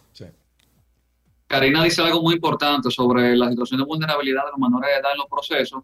Eh, el, el- el Código Procesal Penal eh, permite naturalmente que por razones de proteger la integridad de esos niños, eh, las audiencias pudieran eh, celebrarse a puertas, cerra- a puertas cerradas y eso es un poder que tiene el juez, precisamente para tratar de, de reducir un poquito el, el nivel de trauma que atravesaría un niño porque es la víctima en, en el proceso. Entonces, yo lo, lo que recomendaría a las familias que, que han visto este caso, eh, no es un secreto que los menores de edad se encuentran expuestos a una serie de vulnerabilidades en las redes sociales, eh, porque por la misma naturaleza del Internet, pues pueden ser contactados por cualquier persona en cualquier momento, en cualquier parte del mundo. Entonces, eh, esa situación obliga a los padres, a los tutores, a ejercer, eh, yo sé que puede ser irritante para, para el adolescente, pues lamentablemente tienen que ejercer algún nivel de control y supervisión para evitar este tipo de situaciones, porque, ojo, en este caso no se materializó nada, pero hay muchos casos en los que sí escala eh, a grandes proporciones y sí ocurren desgracias, a veces agresiones sexuales y a veces hasta embarazo. Entonces, eh, gracias a Dios en este caso no escaló, pero hay muchos casos en los que sí escala y el hecho de que esto se esté debatiendo públicamente y fíjate que el hecho de que podamos con, con ustedes poner en pantalla para que la gente lo vea los artículos del Código Penal y de la ley. Eso permite que la gente se eduque, porque el hecho de que la gente pueda leer los artículos Y que, que- sepa. que- que entienda lo que dice, Claro. le, da más información a la ciudadanía para empoderarse, para que sepa que sí se puede hacer algo al respecto y que pueden sacar eh, eh, sus propias conclusiones y decidir someter a cualquier imputado si así lo estiman. Que el Ministerio Público tiene algunas herramientas y que yo estimo que, que le pueden funcionar para hacer la investigación. Perfectísimo. Juan, muchísimas, muchísimas gracias. gracias. por tu tiempo, gracias por tu conocimiento y obviamente por compartirlo con nuestros oyentes. Eh, si ustedes quieren seguir esta conversación con Juan Miguel, eh, pasen por la cuenta Legal CPR. Está interesantísima. Esto es en Instagram. Él ahí, bueno, eh, con cada post trata de, de edificarnos a nosotros los ciudadanos que no somos abogados como él en, en diferentes temas. Legal CPR. Juan, muchísimas gracias. Un abrazo. Gracias. Yo me emociono cada vez que tú me das a payola. Pero es verdad, es que está bueno el asunto. Bueno, nosotros vamos a hacer un pequeño contacto con nuestra publicidad y regresamos de inmediato con más de 12 y 2.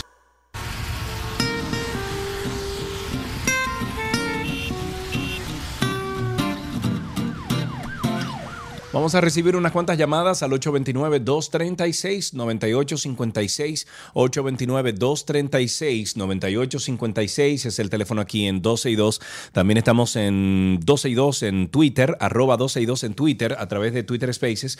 Y tenemos a nuestros amigos de YouTube, de YouTube, que ahí también a través de los comentarios te puede comentar con nosotros. Mientras tanto, un hombre le quitó la vida a una mujer de 29 años de edad en un hecho registrado este jueves. Esto fue en la comunidad de Villa Liberación de la otra banda. Esto es ubicado en la zona oeste de Santiago. La víctima fue identificada como Joely Aquino, quien perdió la vida a manos de su expareja, Darling Paulino, a pesar de que ésta tenía una orden de alejamiento en contra del hombre.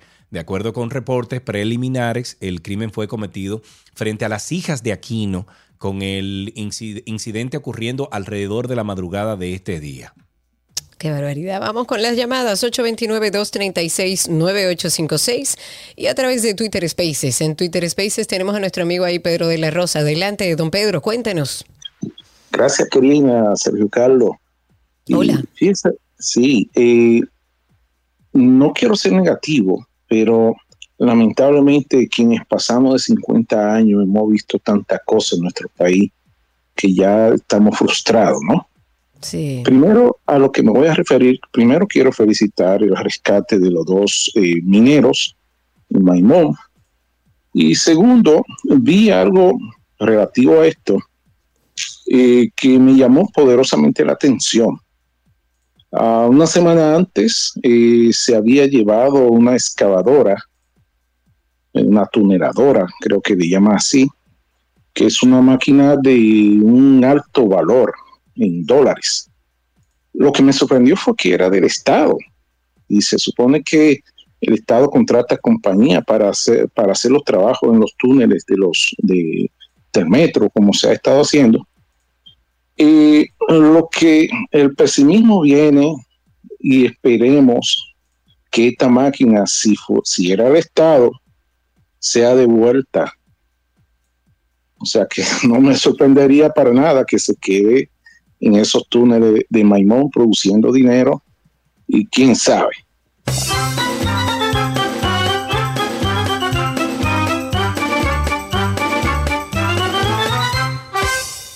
829-236-9856. Cuéntenos cómo está la calle, cómo está el tránsito y el circo a través también de nuestra cuenta en Twitter, Twitter Spaces. También por ahí pueden solicitar ser hablantes y contarnos cómo está la situación allá afuera, qué está pasando allá afuera, sin todavía entender en su totalidad las circunstancias en que su hermano fue eh, lamentablemente apuñalado en reiteradas ocasiones cuando usaba los servicios de un autobús. Elida Martínez está a la espera de que las autoridades de la OMSA le remitan el video que muestra el momento en que su familiar perdió la vida, según dijo, inferidas por otro usuario de ese mismo transporte. Pascual Salas Salas, padre de cinco años o, o de cinco niños, perdió la vida el pasado sábado luego de un breve altercado que tuvo con el señor Rodolfo Ramón Lorenzo cuando alegadamente la víctima pisó a su agresor cuando estaban a bordo del autobús. Aunque hubo una disculpa de por medio, narra la hermana de- del, del hoy eh, Oxiso, el enojo del victimario solo dio cabida para, bueno, decir de todo, maldecir esos haitianos, quien asumió que el hombre era de esa nacionalidad por su color de piel, básicamente. Lo que sí es que eh, mencionamos esta noticia porque es increíble que todavía al día de hoy esta persona, Elida Martínez, esté a la espera de que la ONCE le remita ese video, que es donde se muestra lo que sucedió. Tenemos una llamada ahí, creo, 829-236, no, se cayó, 829-236-9856, 829-236-9856 es nuestro teléfono aquí en 12 y 2. ¿Tienes a alguien ahí en Twitter Spaces? No, no tengo a nadie que el que quiera solicite ser hablante por ahí. Nos envían un post de Diario Libre que dice que al menos cinco jóvenes armaron un tiroteo a plena luz del día en la, calle, en la calle Padre Villini del municipio de Sabana de la Mar. Eso es en Atomayor. Es un hecho que registrado en el día de hoy. Los individuos perseguían un carro blanco al cual le Ah, vi, dispararon sí. con armas largas. Señores, no le nada, esto que- está así. Óyeme, eh, estamos eh, estilo México, ¿eh? Con el sicariato Bueno, no hasta allá arriba. Sí, pero Ey, no. Karina, mira, Sí, tú no mira ese video. Vale algo. Sí, Karina, vale mira algo, ese video. A nosotros como dominicanos sí nos impresiona, perdón, sí nos impresiona ver eh, cómo, a dónde ha escalado la criminalidad alrededor de, del narcotráfico. Comentábamos nosotros hace algunos días aquí, no sería ponderable el legalizarlo y bajar la alta criminalidad, legalizar las, las drogas blandas, por lo menos.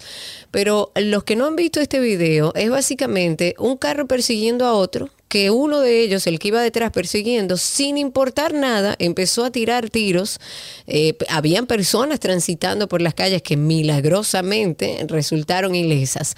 Ya la policía informó que dentro del carro blanco se encontraba un adolescente y dos adultos quienes han ido a poner la denuncia. ¿Qué habrá pasado? ¿Qué sucedió? ¿Está ligado a la criminalidad del narcotráfico? ¿Confundieron a estas personas? Nadie sabe. Todos estamos expuestos. 829-236-9856, 829-236-9856 es el teléfono aquí en 12 y 2. Pueden llamar, eh, solamente tenemos tiempo para una o dos llamadas, lamentablemente, eh, pero bueno, vamos a esperar a ver si alguien quiere participar con nosotros. Mientras tanto, lo- las precipitaciones aumentarán en las próximas 24 horas en gran parte de República Dominicana y esto por la interacción de dos fenómenos meteorológicos, una vaguada que se combina con la onda tropical número 27. Más o sea que agua. sí, más agua, más water. Yes. Dios. Esta tarde y esta noche podrían desarrollarse aguaceros en el suroeste, noroeste, cordilleras en, en todo el país, además de descargas eléctricas y ráfagas de vientos en algunas ocasiones. O sea que cuidado por ahí. Eh, vamos a dejarlo hasta aquí, pero quiero terminar diciendo, bueno, si tenemos una llamada la levantamos, terminar hablando sobre algo relacionado a medio ambiente. El director de residuos sólidos del Ministerio de Medio Ambiente y Recursos Naturales, que es el señor John Grullón, dijo eh, que el proceso, o sea, en el día de hoy dijo que el proceso para depositar desechos sólidos en el vertedero de, Du- de Duquesa ya finalmente se normalizó, eh, eh, según ellos totalmente en los últimos días, luego de los inconvenientes que han ido generando las lluvias en la vía de acceso al, al botadero. Pero qué bueno, nos alegramos de que ya eso esté en orden y en norma y vamos a ver si levantamos esta llamada para ya finalizar este segmento. Tenemos una llamadita aquí. Buenas tardes, saludos. Buenas tardes, ¿cómo están todos? Oh, pero oye, ¿quién es Hola. Ah, sí, me la tiraron. No, espérate, Janet, dame un segundo, dame un Ay, segundito. Janet. Y con ustedes, ay, ay, Janet. Buenas tardes, ¿cómo están ustedes? Incluso estaba lleno de mao mao. Ay, Janet. Con mucho oficio en mi casa, pero bastante oficio. Porque no es un marilín, es un marilón. ¿Entiendes? Dime, Janet, ¿cómo están esos mao mao? ¡Oh! Mi amor, pero de que hay por grupo, por rumba, en todos lados. Oye, te estoy llamando una cosa, Karina y Sergio, por favor, mira, vamos a hacer un programa de las cosas mal hechas que hay en los barrios para que los jóvenes surjan. Por ejemplo, las escuelas de noche ya no funcionan. No hay agua, no hay luz. O sea, las escuelas están ahorita fritas. O sea, señores, vamos a luchar por nuestros jóvenes, que es el futuro del pueblo. El futuro de todos son los jóvenes, señores, porque por los jóvenes que se vive todo el mundo. Tú por tus hijos y todo el mundo, madre. Miren a ver dónde están sus hijos, por favor. Póngale a la Biblia a leer.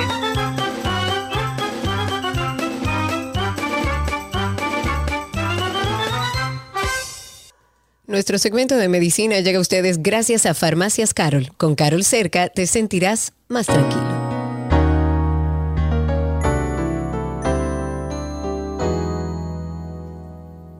Sabes qué? Acabo de pensar en algo que podemos hacer de ahora en adelante. Está bien, te ¿Cómo digo qué? luego. No, no, te digo luego, está bien. Mientras tanto, estamos en medicina. Tenemos en la línea a la doctora Yori A. Roque Jiménez de Infecto Team. Es infectóloga e internista del Hospital Metropolitano de Santiago El Homs. Y con Yori, todas las semanas conectamos para que hablemos de las últimas actualizaciones del mundo de la medicina, que no sé si, a ver, no sé si me si preocupa. Me alegro por verte, Yori, y por estar contigo Pero al no aire. y entiendo, no entiendo. ¿A dónde vas? Bueno, que me preocupa porque cada semana tenemos vaina nueva y cosas Sí, nuevas y virus sí. nuevo, entonces es como... No, no, pero Yori está aquí para informarnos, para llamarnos a la calma o para llamarnos la atención de algo que puede estar sucediendo. Yori, bienvenida, un abrazo. Un abrazo a ustedes también, así es, todas las semanas algo nuevo. Yo creo que vamos a seguir viendo cosas, sí. Ay, Dios mío. Bueno, ahora hay un virus nuevo detectado en China. Háblame de eso, por favor. Así fue, esta semana el New England publicó un estudio donde se hace alerta de que identificaron en dos provincias en China al menos 35 personas infectadas con un nuevo virus, un tipo de enipavirus que pertenece a una familia que ya conocíamos, eh, Esta familia también pertenecen virus como sarampión, rubeola y otros, pero también unos con una alta tasa de mortalidad que son el endravirus y el nipavirus que se ven en Asia. Este nuevo enipavirus se ha nombrado Langia o Langia y hasta ahora se ha asociado a síntomas como fiebre, cansancio, pérdida de apetito, tos, eh, muchos síntomas generales, pero también alteraciones hematológicas, hepáticas y de los riñones.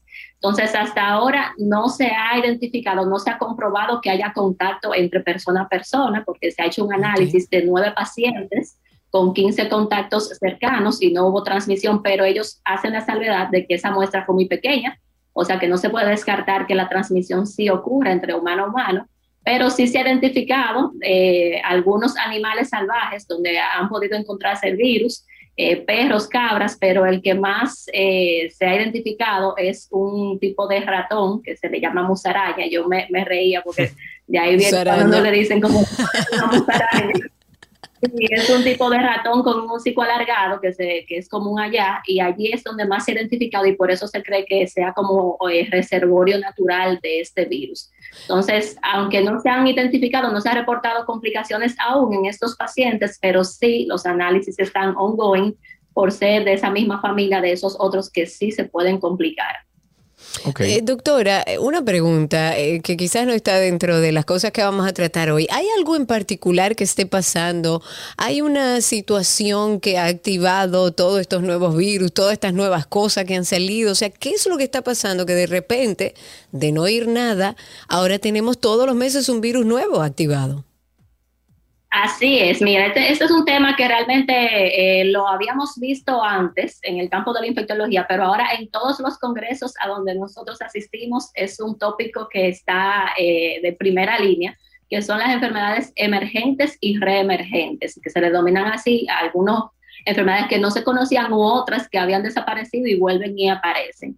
Y sí, obviamente en un estudio extensivo que se publicó también en una revista Nature, en la parte de Climate Change, eh, se hizo una revisión sistemática de la literatura, eh, viendo 3.123 enfermedades y de estas más de 200, 286 enfermedades infecciosas fueron relacionadas directamente al cambio climático, increíblemente, o quizá no increíblemente Sí. para nosotros, pero para muchos. Eh, de estas eh, 286, 58% empeoraron con esto del cambio climático y solo 9 tuvieron algún efecto beneficioso.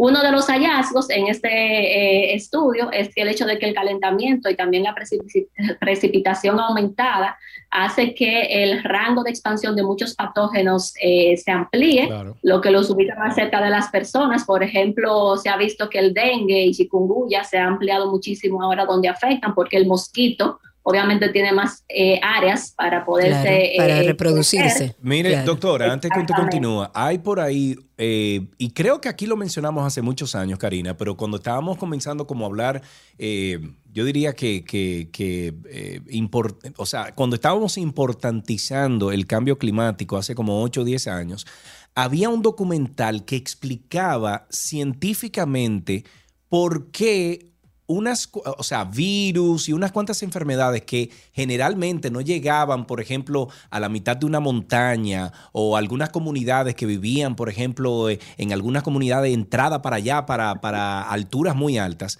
que por qué hoy en día están llega- llegando y es por el cambio climático, porque esos mosquitos que son transmisores de muchísimos virus y muchísimas cosas, están pudiendo subir más por la temperatura a esas, eh, a, a esas locaciones, a esas eh, diferentes comunidades y está llevando esos patógenos y esas enfermedades que nunca habían pasado por ahí.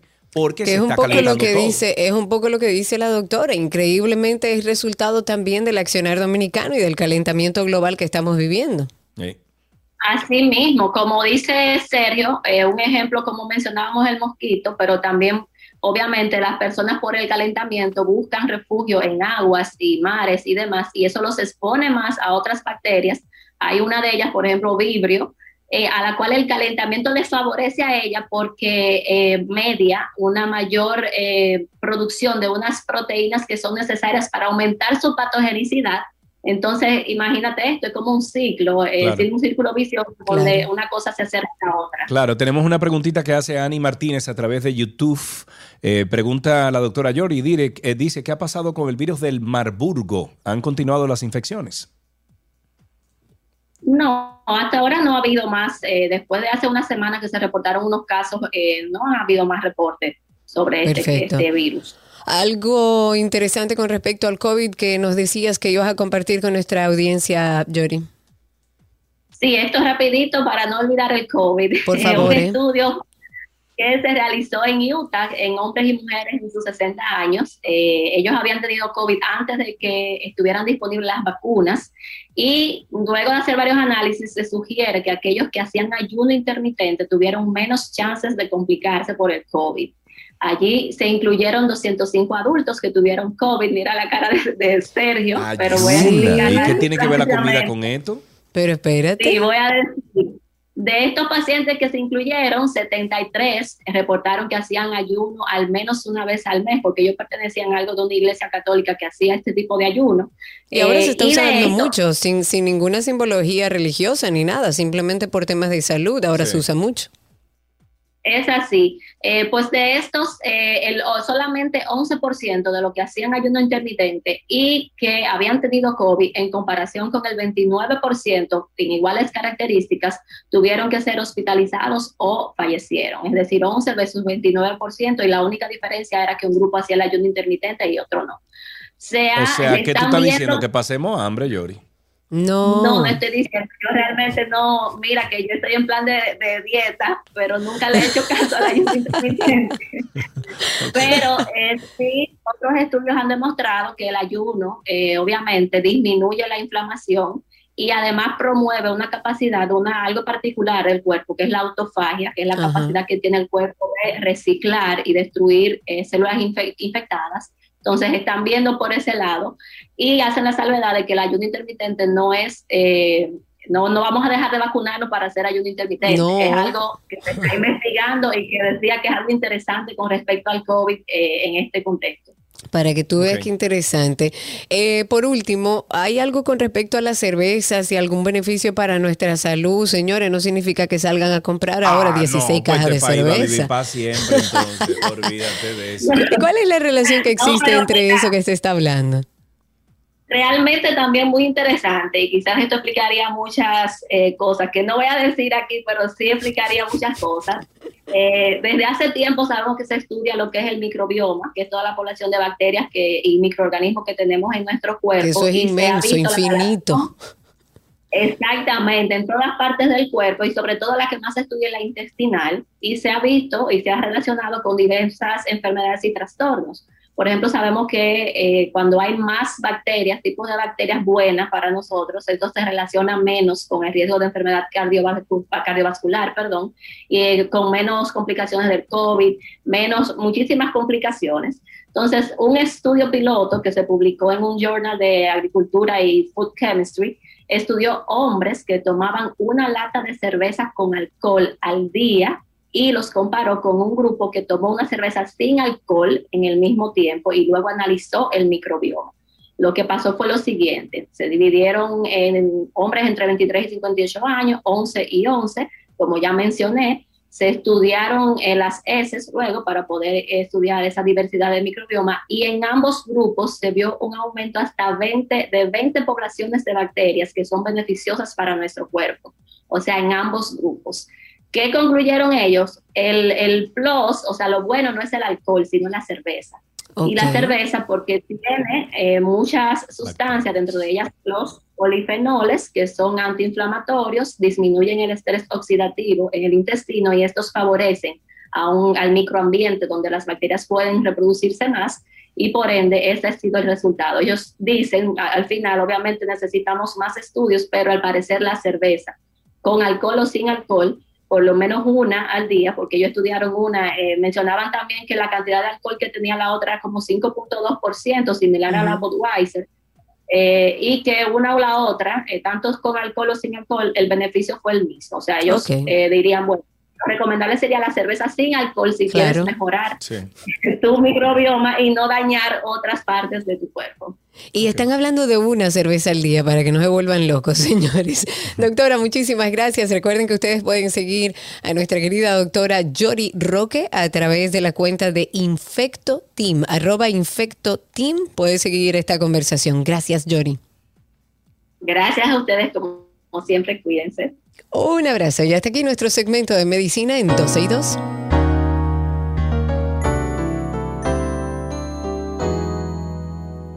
Las noticias actualizadas llegan a ustedes gracias a la Asociación La Nacional, tu centro financiero familiar donde todo es más fácil.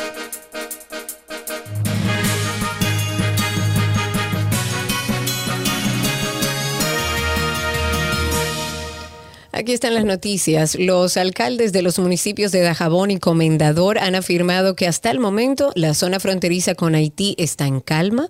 No se reportan incidentes de bandas armadas, que sabemos que están azotando ese país con, con el aumento de sus enfrentamientos y los secuestros. Y esto gracias al reforzamiento que se realizó en la frontera por la situación de Haití, que lleva a su población a abandonar el país por la inseguridad, la inestabilidad política y, por supuesto, la falta de acceso a servicios básicos. En otra noticia, el presidente de la Confe- Confederación Autónoma Sindical Clasista, Gabriel del Río Doñé, consideró que el recurso interpuesto por el diputado Pedro Botello por ante el Tribunal Superior Administrativo en contra de las administradoras de fondo de pensiones podría ser desestimado por mal sustentado, por ser mal sustentado no obstante, entiende que serán los magistrados del tribunal quienes deberán decidir, en base a lo, comentado, a lo contemplado en la ley, si procede o no el recurso de amparo incoado por el legislador. Los imputados en el caso Antipulpo volverán a la corte el próximo día 29 de este mes. Va a ser a las 9 de la mañana. Esto para el seguimiento al juicio preliminar que se sigue a los encartados en el expediente de corrupción administrativa y estafa al Estado, que involucra, como sabemos, a los hermanos del expresidente Danilo Medina. Y para finalizar, la fiscal de la Nación General de Perú, Patricia Benavides, abrió este jueves una investigación preliminar contra el presidente Pedro Castillo y el exministro de Vivienda Jainer o Heiner Alvarado por un presunto delito contra la tranquilidad pública en la modalidad de organización criminal, la sexta iniciada contra el mandatario. Ah, pero Bueno, rico, ¿eh? Dios. Hasta aquí estas informaciones actualizadas en 12 y 2.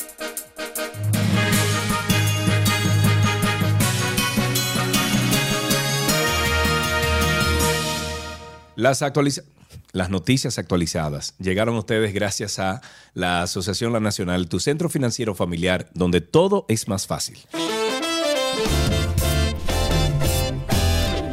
Adiós, señores. Gracias por estar aquí. Qué placer haber compartido con ustedes. Qué bueno tenerlos a través de YouTube, a través de Twitter Spaces, a través de nuestra página 12y2.com. Y recuerden, no se olviden darse una vueltecita por nuestro podcast, tanto de 12 y 2 como de Karina y Sergio After Dark. Bye bye, señores. Hasta tomorrow. Pórtense bien.